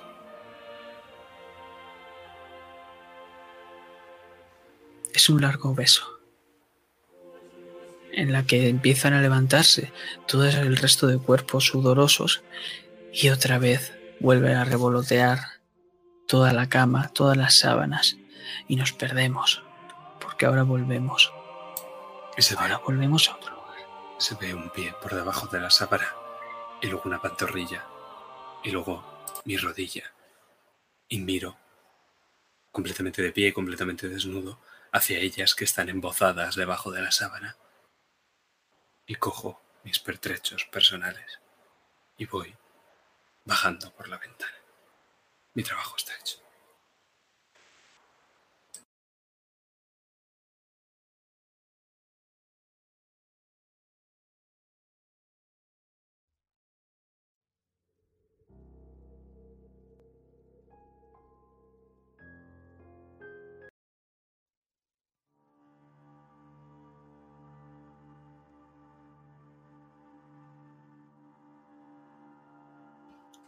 Dime, Diodoro. ¿Dónde estás? ¿Y cómo estás buscando información sobre el paradero del joven Bernoulli? Muy sencillo, he ido a, volver a buscar de nuevo a ese sastre. Y lo que le he preguntado es dónde está el familiar del joven Bernoulli, el cual ha decidido perdonarle la vida. De momento, sí me facilita un poco de información.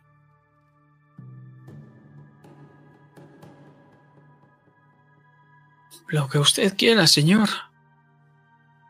La información de Vincenzo o del propio señor le podría dar. Con la localización de Vincenzo será suficiente si muestra que ayuda al joven Bernoulli. Probablemente olvide lo que ha ocurrido aquí.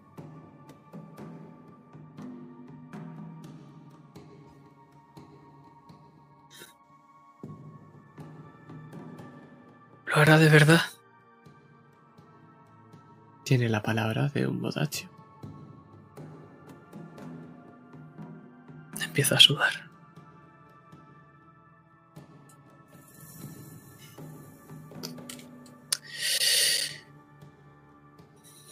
Los lugares más fáciles donde encontrar al joven Bernoulli son en su palacio junto a su padre, o a veces junto a su tío Faccio cuando no está en la luna dorada, o bueno, en Gligeti. Dicen que está buscando el paradero de Baldovino Bertoli. ¿Qué ha pasado con Baldovino? ¿Por qué ha desaparecido?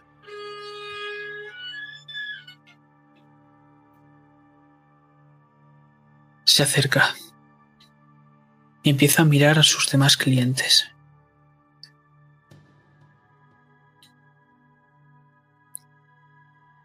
Sabe lo del robo, ¿verdad? He escuchado las desagradables noticias.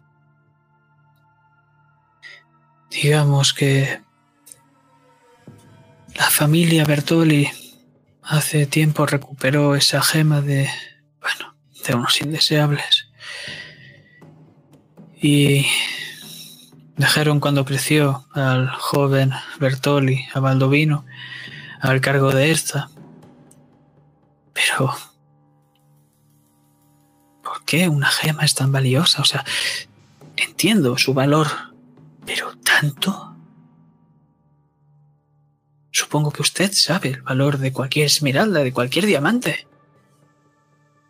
Pero para poner a fustigar al joven Bertoli en una noche, en unas estancias del palacio, dicen, acabó con su espalda marcada para toda su vida.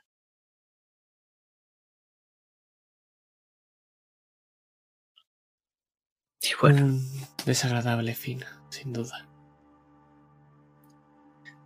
sí. Después se escuchan rumores de que se pasea por las zonas más bajas como si no hubiese pasado nada. Pero... ¿Dónde? Eso no lo sé. ¿Necesita algo más? No, con esto creo que será suficiente. Gracias por su ayuda, señor Sastre. A usted. Y por favor, no vuelva por aquí. Esa es mi idea.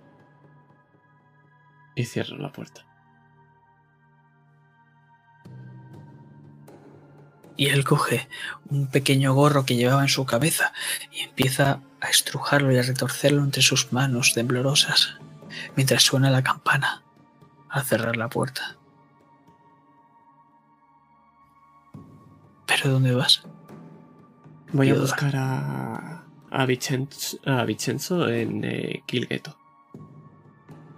Porque me interesa saber dónde está el buen señor que le hemos robado la gema. Y me interesa saber dónde está Vicenzo. Así que si está buscándolo allí, hago un dos por uno. Empezamos a, a caminar. Cada vez está siendo más oscuro. Y podemos ver prácticamente la luna en el punto más alto.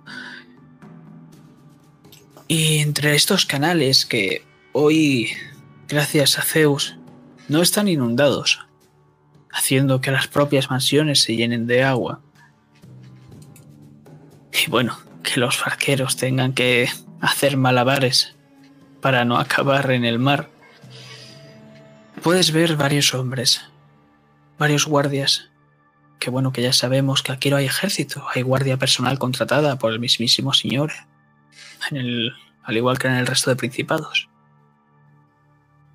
Pero son más bien como una especie de matones estos guardias, como todos. Y están rondando.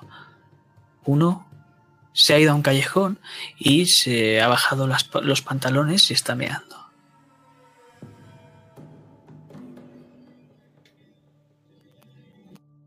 Me acerco por la espalda y mientras está meando, le susurro. ¿Dónde está tu maestro?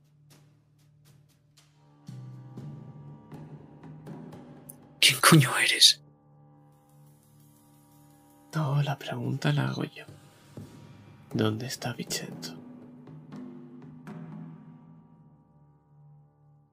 Se pone como puede los pantalones bien.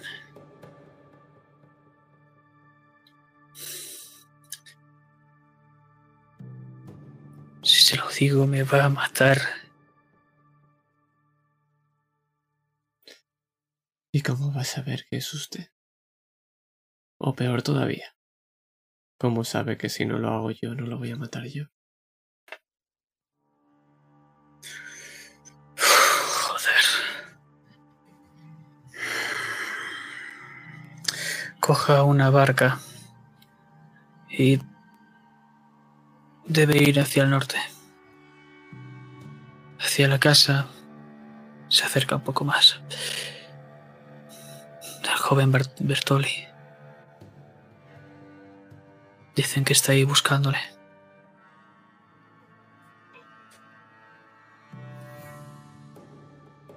Se va a manchar las manos de sangre. Curioso.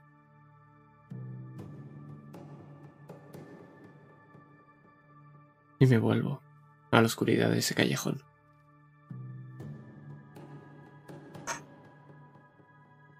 Se empieza a mirar las manos, cada vez más sudorosas, y empieza a respirar muy agitadamente. Aunque quiero saber dónde está Diego. Estoy buscando a Alice Benedetto. Oh, pero sabes perfectamente dónde está su casa. Y es que estamos en esa puerta que el mayordomo ha abierto. Y es que ella te ha visto bastantes veces por aquí. La señorita no está ahora disponible. Castellano. Está ocupada con sus asuntos. Querido, la señorita siempre está disponible para mí. Un día el joven Bernoulli le verá. Y ese día ya no podrá correr con, la pat con, las, con el rabo entre las patas porque no tendrá rabo. ¿Entiende? Lárguese de aquí mientras pueda. ¿A más ver? Le digo, y en cuanto cierra la puerta, empiezo a dar la vuelta a la casa, porque pretendo colarme por la ventana. Malditos castellanos, siempre igual.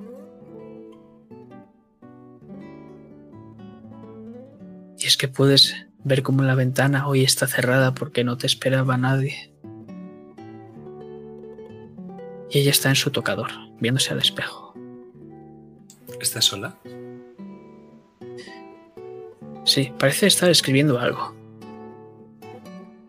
Con una pequeña vela a su lado iluminando la estancia. Algo lujosa, claro. Al fondo siempre puedes ver ese armario, que más que un armario es una maldita habitación llena de ropa y ropa y ropa y más ropa. Y esa cama que tantas veces has visitado. Me detengo un instante, dos y tres, los suficientes. Y miro. Su piel pálida. La belleza de los movimientos y la elegancia con las que escribe.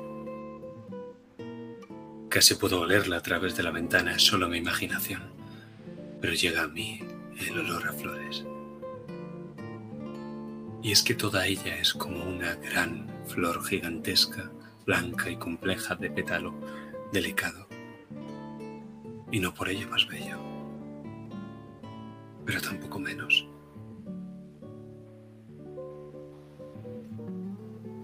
Y es que ¿quién necesita amor para amar a Leche Benedetto?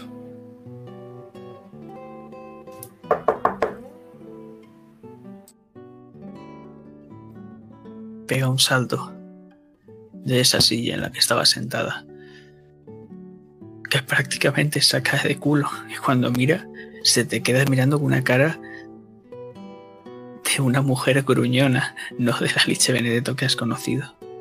Pero luego simplemente se cruza de hombros, se cruza de brazos, perdón, mientras se encoge de hombros y empieza a reírse como una niña pequeña.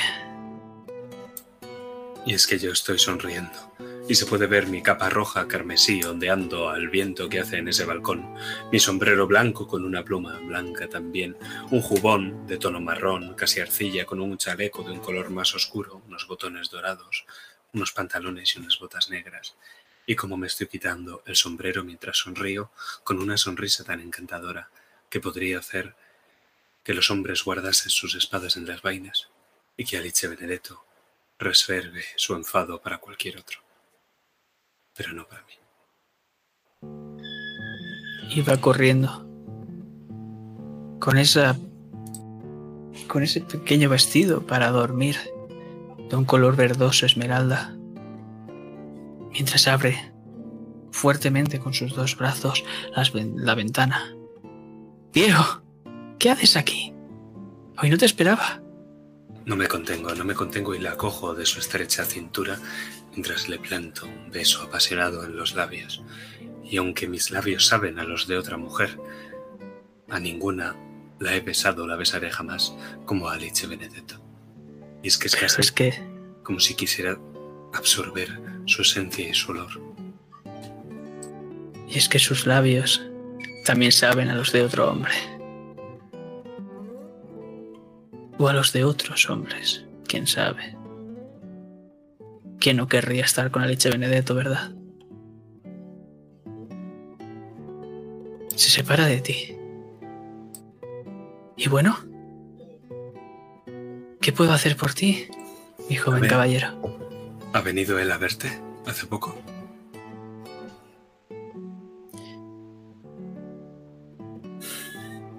Diego, lo hemos hablado muchas veces. Da igual si viene o no viene. Lo que importa es que venga quien yo quiero que venga. Claro, a eso iba. Justo a eso. Quiero que venga, otra vez. A ser posible mañana mismo, y si no, que vayas tú a buscarle. Yo no soy celoso. Al fin y al cabo, el que es un secreto soy yo, no él. Pobre ingenuo, Diego.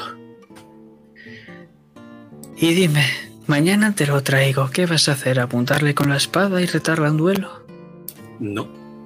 ¿Qué vas a hacer tú? Entre gemidos, lamiéndole lo que sea, que le lamas, quiero que le hables de ese espadachín castellano que contra todo tiempo ha y que tal espectáculo dio en potencia. Quiero que le digas lo importante, lo diestro y lo absolutamente homosexual que soy.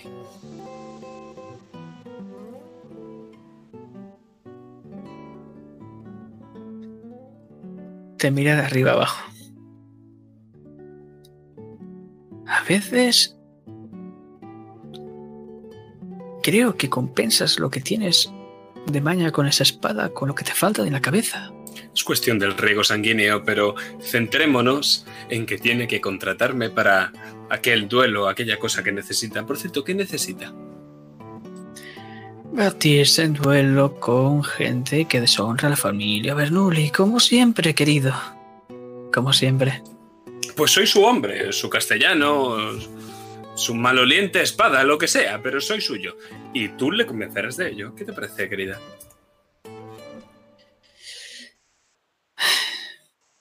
Siempre tengo que hacer esto, ¿verdad? Yo no te pido nada a cambio de... Si quieres puedo empezar a cobrarte, pero... Creo que sería al revés, querido. Te subestimas.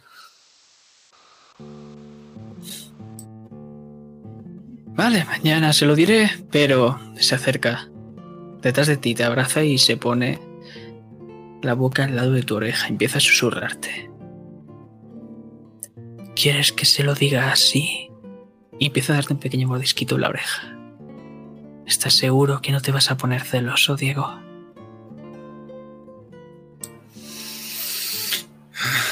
Sí, así está bastante bien. Y créeme que no son celos. La tierra que conquista un castellano podrá conquistarla cualquier otro. Pero donde hay una tumba española, esa tierra queda santificada como tal.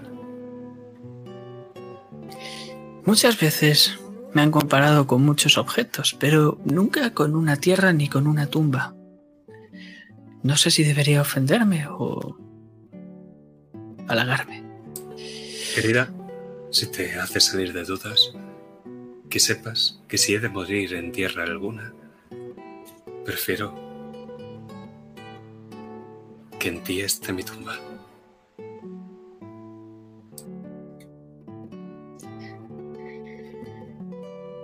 Castellano, tenías que ser Diego. Eso, gente que quiere morir con hierro en manos, son... ¿Y cómo está tu amigo? Amigo. Oh, muerto. Fue muy trágico. Sigo llorando por ello. Pensé que el que te ayudó el a saltar, bueno, a caer, mejor dicho, por esa ventana era tu amigo y Ah, Rosa. no sabía que había muerto tan rápido. Ah, No, no, Rosa buenas noticias. No tiene planeado morir, entonces creo que no lo va a hacer pronto. Perfecto. Y bueno, entonces imagino que debes ir de verdad. Sí, cierto. Oye, lo de la oreja. No tienes tiempo para. O sea, creo que me quedan suficientes Bueno. cartuchos de pólvora aún para.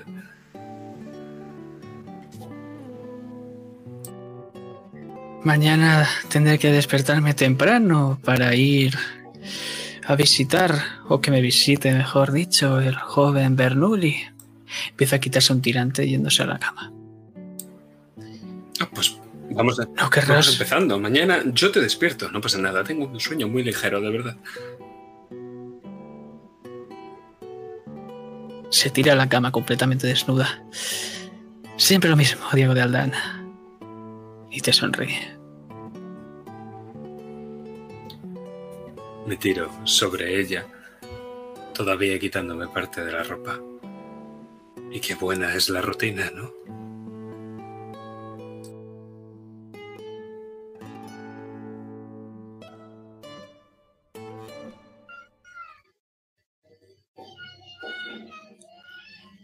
Y es que nos vamos a ir a otro lugar completamente distinto. Llegamos a un- una pequeña casita para ser Ligeti, por supuesto, porque esto está rodeado de mansiones. Es que esta está sucia desde hace bastante tiempo. La puerta está prácticamente agrietada y polvorienta. Y está un poco abierta, está entornada. Y es que aquí alguien ha venido hace poco. Y ahí te encuentras, digo, delante de esa pequeña mansión.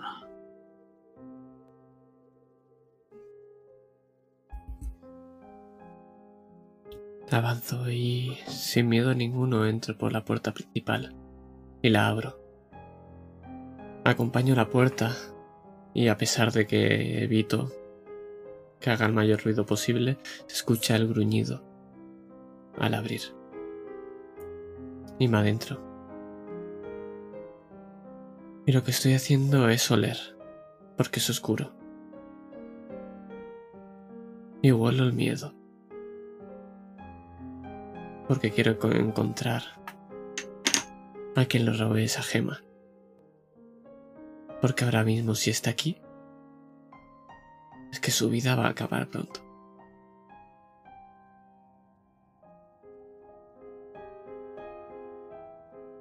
Y es que puedes ver un interior completamente destrozado.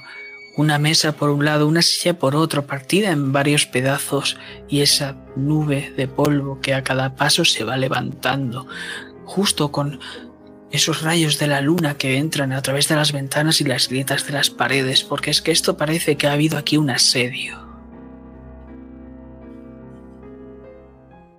Con cada paso aparto el polvo de mi cara. Esa luz lo único que hace es impactarme de lado. Pero mi sombra no se refleja en la oscuridad. Porque no puede. Sigo los destrozos. Sí, porque te iban hasta una escalera. A una escalera larga, en espiral, que da al piso superior. Y allí esa alfombra que un día pudo ser roja, ahora es algo marrón. De la familia, completamente rajados. Y es que la cabeza puedes verla por ahí. La de Baldovino. Con esa mirada de seriedad en esa pintura.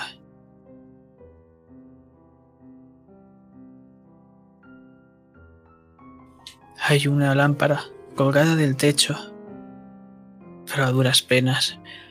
La mitad de las cadenas se han roto y de un momento a otro podría caerte encima de la cabeza, ¿estás seguro de ello?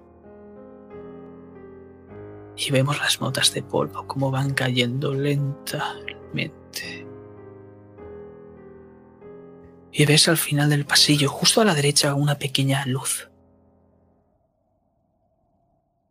Escuchas el sonido de papeles. ¿Qué haces? Me acerco hasta la puerta y lo que hago es pongo mi espalda contra la pared y cierro los ojos. Quiero escucharlo y saber dónde está a partir de mi oído. cuán cerca está, qué se está haciendo exactamente y si hay alguien más en esa sala.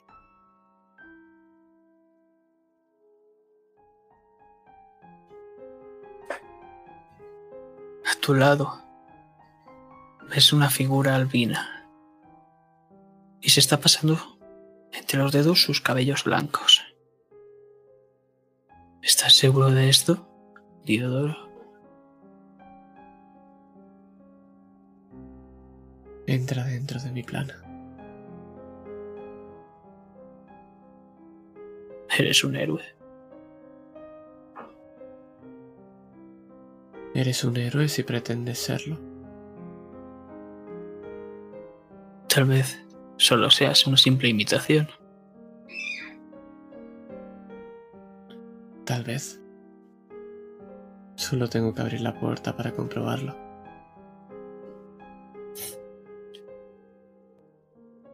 Allá tú.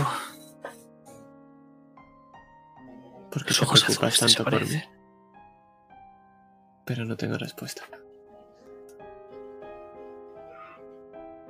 Y una pequeña ráfaga de viento hace que la puerta rechine, abriéndose lentamente y sonoramente sobre todo.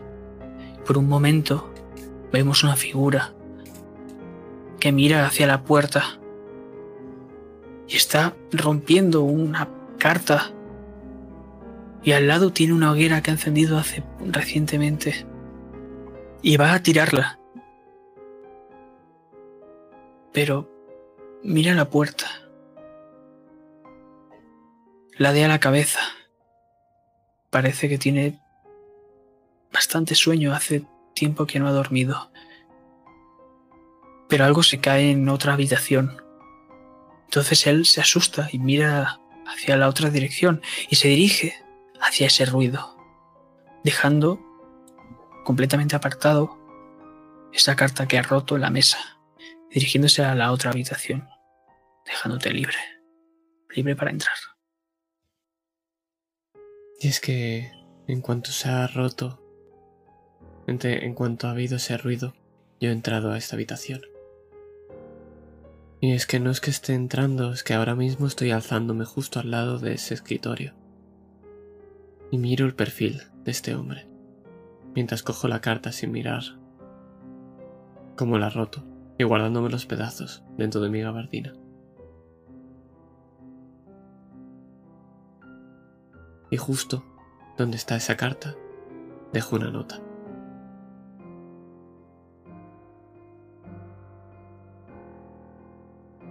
Y vuelvo a desaparecer en la oscuridad. Pero, ¿estás seguro que te la has guardado? Porque en uno de esos pedazos lo has visto claramente. Ese nombre. Ese nombre que no quieres volver a ver. El de ella.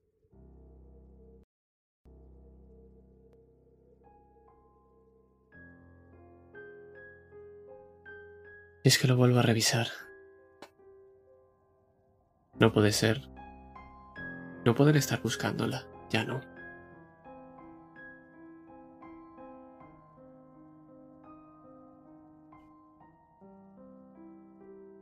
Y es que ves cómo enfrente de ti vuelve a aparecer esos ojos azules y está señalándote con el dedo, donde debes posicionar cada trozo. Mientras empiezas a escuchar como a lo lejos se empiezan a escuchar varios muebles apartándose mientras Vincenzo está buscando lo que sea que busque en esa habitación. Coloco cada uno de los pedazos siguiendo esos dedos.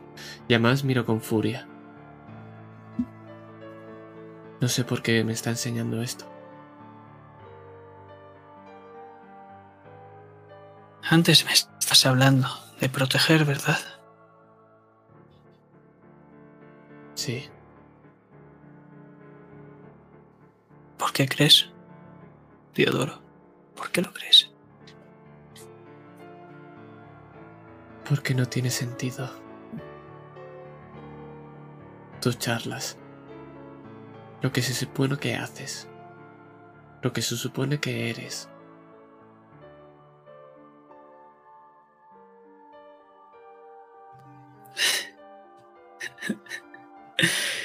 Los que estáis equivocados sois vosotros, humanos. Ya que nosotros nos llaman demonios. Pero no por ello somos malvados. Nosotros somos Daimon. Podemos protegeros o podemos joderos. Pero no somos malvados. No es nuestra naturaleza. Y es que yo hice hace muchísimo tiempo una promesa. Y no puedo romper la verdad.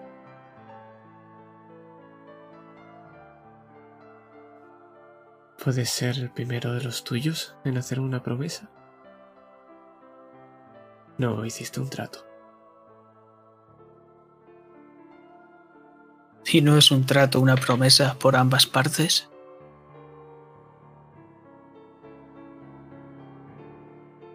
Sí, pero todos los tratos con vosotros siempre acaban igual.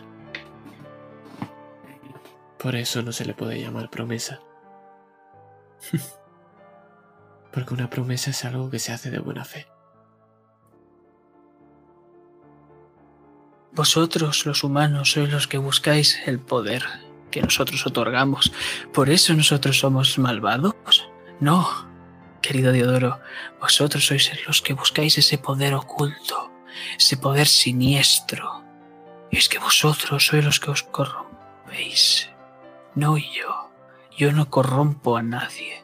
Sois vosotros mismos, ya que vosotros está el pecado original, aquel que se os implantó hace tanto.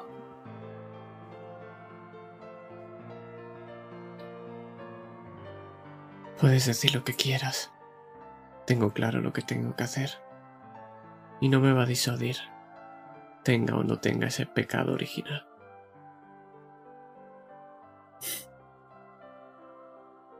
Te dije hace tiempo que éramos un equipo, Diodoro. Y al menos por mi parte lo voy a cumplir hasta el final. Espero que tú también, por la tuya. Tengo una pregunta. ¿Eso realmente fue un trato o una promesa?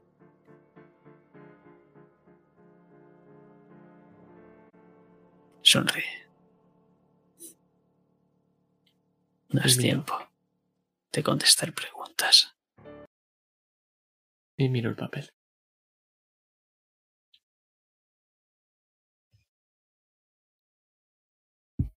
Es una carta que claramente está dirigida a Vincenzo.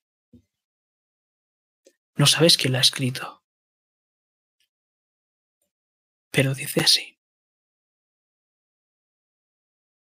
Joven Bernoulli, hemos encontrado a la repudiada, a la exiliada de los Bernoulli. Parece ser que se ha dirigido a la zona de esos Caligari.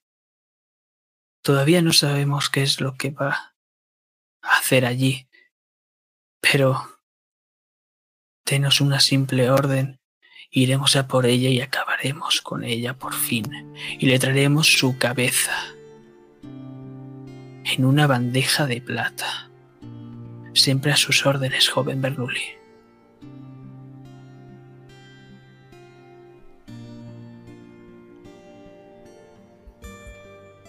Me parece que esta vez seré yo el que tengo que ir a buscar la tormenta.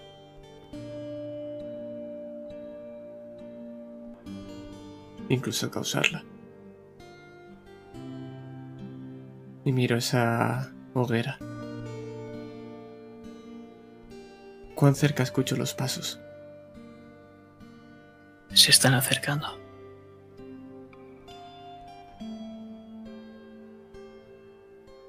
Miro a mi espalda. Que arda todo. Porque una simple llama quemará todo eso. Una simple... Una simple... Un simple ráfaga de aire hará quemar todo esto. Vamos a mandarle un mensaje. Y no vas a saber de quién es. Hasta que sea demasiado tarde. Es que los ojos se abren. Y todo empieza a arder con una ráfaga. Y mientras te alejas, ese maldito albino te vuelve a hablar.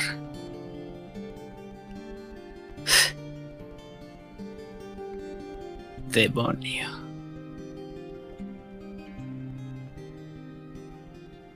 Corrompido. Y después yo soy el malvado aquí, ¿verdad, Diodoro? Y los ojos se cierran. La diferencia es la búsqueda. La diferencia es el objetivo final.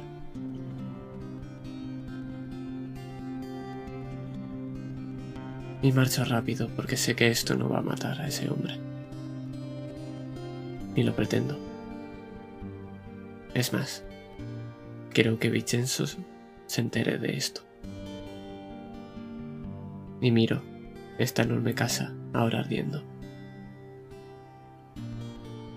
Es que puedes ver cómo estos guardias cada vez se agrupan más y de refilón ves a ese al que has interrogado hace poco como está completamente sudoroso y le tiemblan las manos y no quiere entrar en esa casa pero debe hacerlo igualmente aunque le cueste la vida y empiezan a entrar para sacarlo pero a nosotros ya nos interesa porque no estamos ya allí estamos en otro lugar pero ¿dónde estáis? decídmelo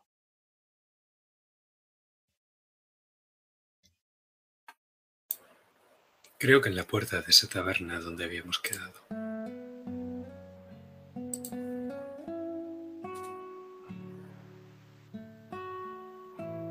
Vuestra última escena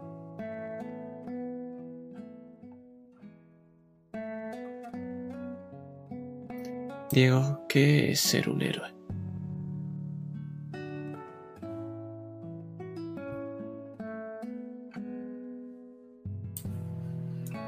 Supongo que es sacrificarse.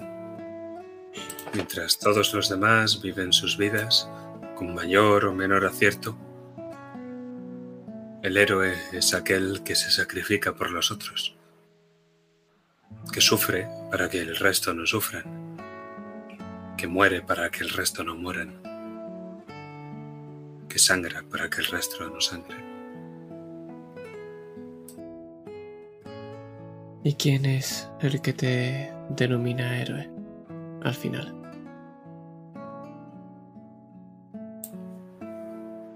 La fama no importa de nada y al final la opinión de muchos tampoco. Zacarías es un buen ejemplo. Al final es algo que depende de tu voluntad. Creo que hay algo dentro de ti, llámalo corazón, llámalo mente, alma, que te dice lo que es, que te dice si eres un héroe y si estás actuando correctamente.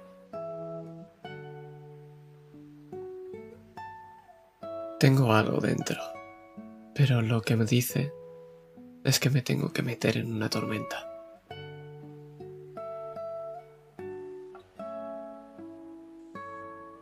A veces la luz solo puede brillar más si está rodeada de tinieblas.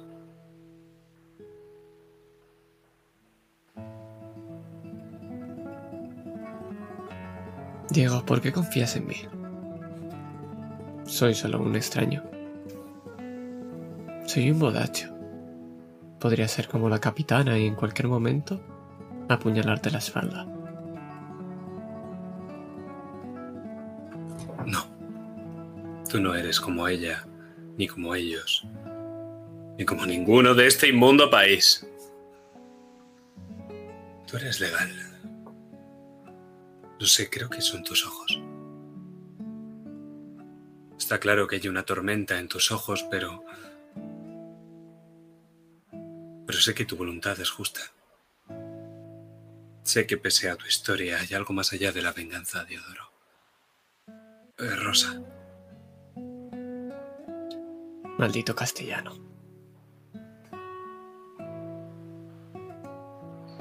Por eso confío en ti, porque eres un ancla.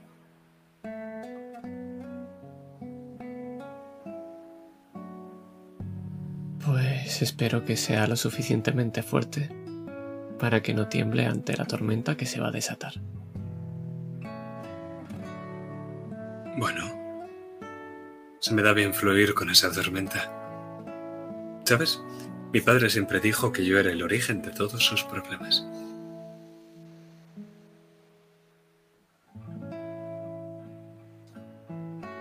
¿Qué eso? Nunca me has contado ninguno de esos problemas que generaste. Cuéntame uno.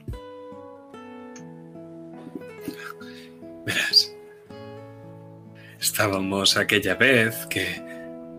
¡Más vino! Y mi boca comienza a abrirse y a cerrarse mientras el posadero frunce el ceño y piensa si ese castellano tan bien vestido no se parece a uno que hace tan solo unas horas había acudido descalzo.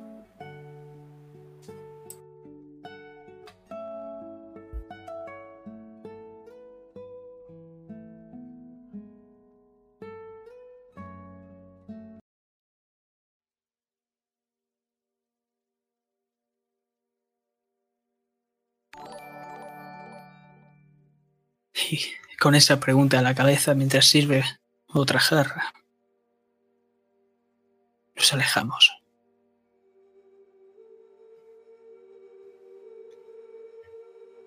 Porque dejamos el olor a mar para dar paso a uno pútrido, maloliente y nauseabundo.